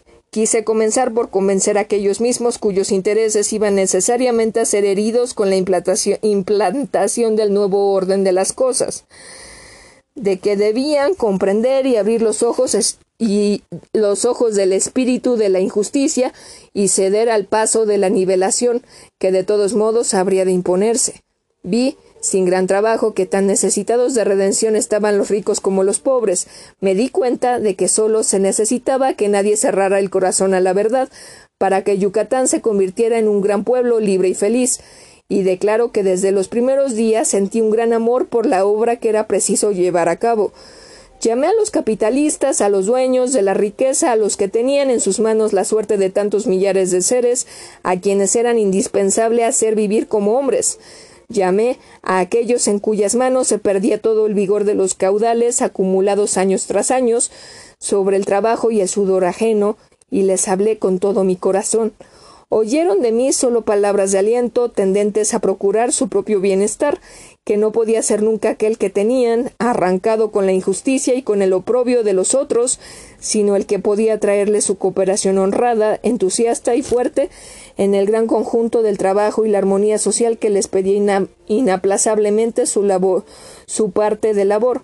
Les demostré cómo los nuevos tiempos eran para todos, pero que el derecho de todos a la vida fecunda y alta no podía permitir ya que unos cuantos, considerándose asistidos de una especie de derecho divino a vivir del trabajo de los demás, guardaran para ellos una existencia egoísta de acaparamiento y de placeres, de soberbia, de casta y de privilegio de sangre, sin que tal situación social fuera útil humanamente ni para ellos mismos. Algunos me comprendieron, me comprendieron todos aquellos que estaban lo suficientemente preparados por su juventud y por su concepto de la vida para rechazar el hecho de que en una región como aquella, a donde habían llegado los resplandores más altos de la cultura universal, tuvieran que vivir fuera de la ley, enriqueciéndose y conservando la riqueza de sus padres. Y fuera de la ley vivía el hacendado que disponía de la persona del indio, exactamente igual que del cuerpo de una res errada con su marca. Fuera de la ley vivía el amo que ayuntaba los machos y las hembras de su servidumbre con el mismo procedimiento con que acoplara los potros y las yeguas en los corrales, de su estancia para producir, igual que ejemplares de buena y fina sangre, siervos vástagos de siervos para que sustituyeran a sus padres en la fatiga abyecta de ir arrancando la tierra perdón, de ir arrancando a la tierra el oro que los niños ricos iban a despilfarrar, envileciéndose también en los prostíbulos de París y en las orgías elegantes de Nueva York. Fuera de la ley vivían los que se sentían capaces de aplicar el derecho de pernada en el siglo XX, gozando las primicias de las hijas de sus esclavos, para casarlas después en complicidad con el cura, en ignominia de Dios, con otros siervos, al cual desde el primer acto solemne de su vida civil se le enseñaba que no tenía derecho a la virilidad ni al honor. Fuera de la ley vivían los poderosos que siglos tras siglos daban a besar su mano como una ceremonia de vasallaje feudal al desdichado para que se alzara del suelo tremulamente con las espaldas abiertas por el látigo de los capataces, haciendo así ritual y casi sagrada la degradación de la humana especie. Fuera de la ley vivía el que, en contubernio con las autoridades tan irredentas y tan serviles como los mismos esclavos, hacía cazar por los gendarmes al desventurado jornalero que, cansado de tanto dolor y tanta ignominia, se fugaba de la hacienda para ir a venderse a otro propietario en quien esperaba mejor, menos, menor impiedad fuera de la ley tenía que estar, por fin, aquel que llegaba tasándolo a su albedrío, un jornal que consistía en unos cuantos ruines centavos, en granos de maíz y botellas de aguardiente, el jornal de las bestias con semblante humano, que doblaba sobre la tierra bajo el fuego del sol y la herida del azote, trabajaban y trabajaban todos los días para que su trabajo se convirtiera en palacios y en automóviles, en sedas y en diamantes, y que ellos estaban acostumbrados a ver como producto de una especie de divinidades bajadas a la tierra como con la advocación de hacendados para hacerles el honor de servirse de sus miserables fuerzas.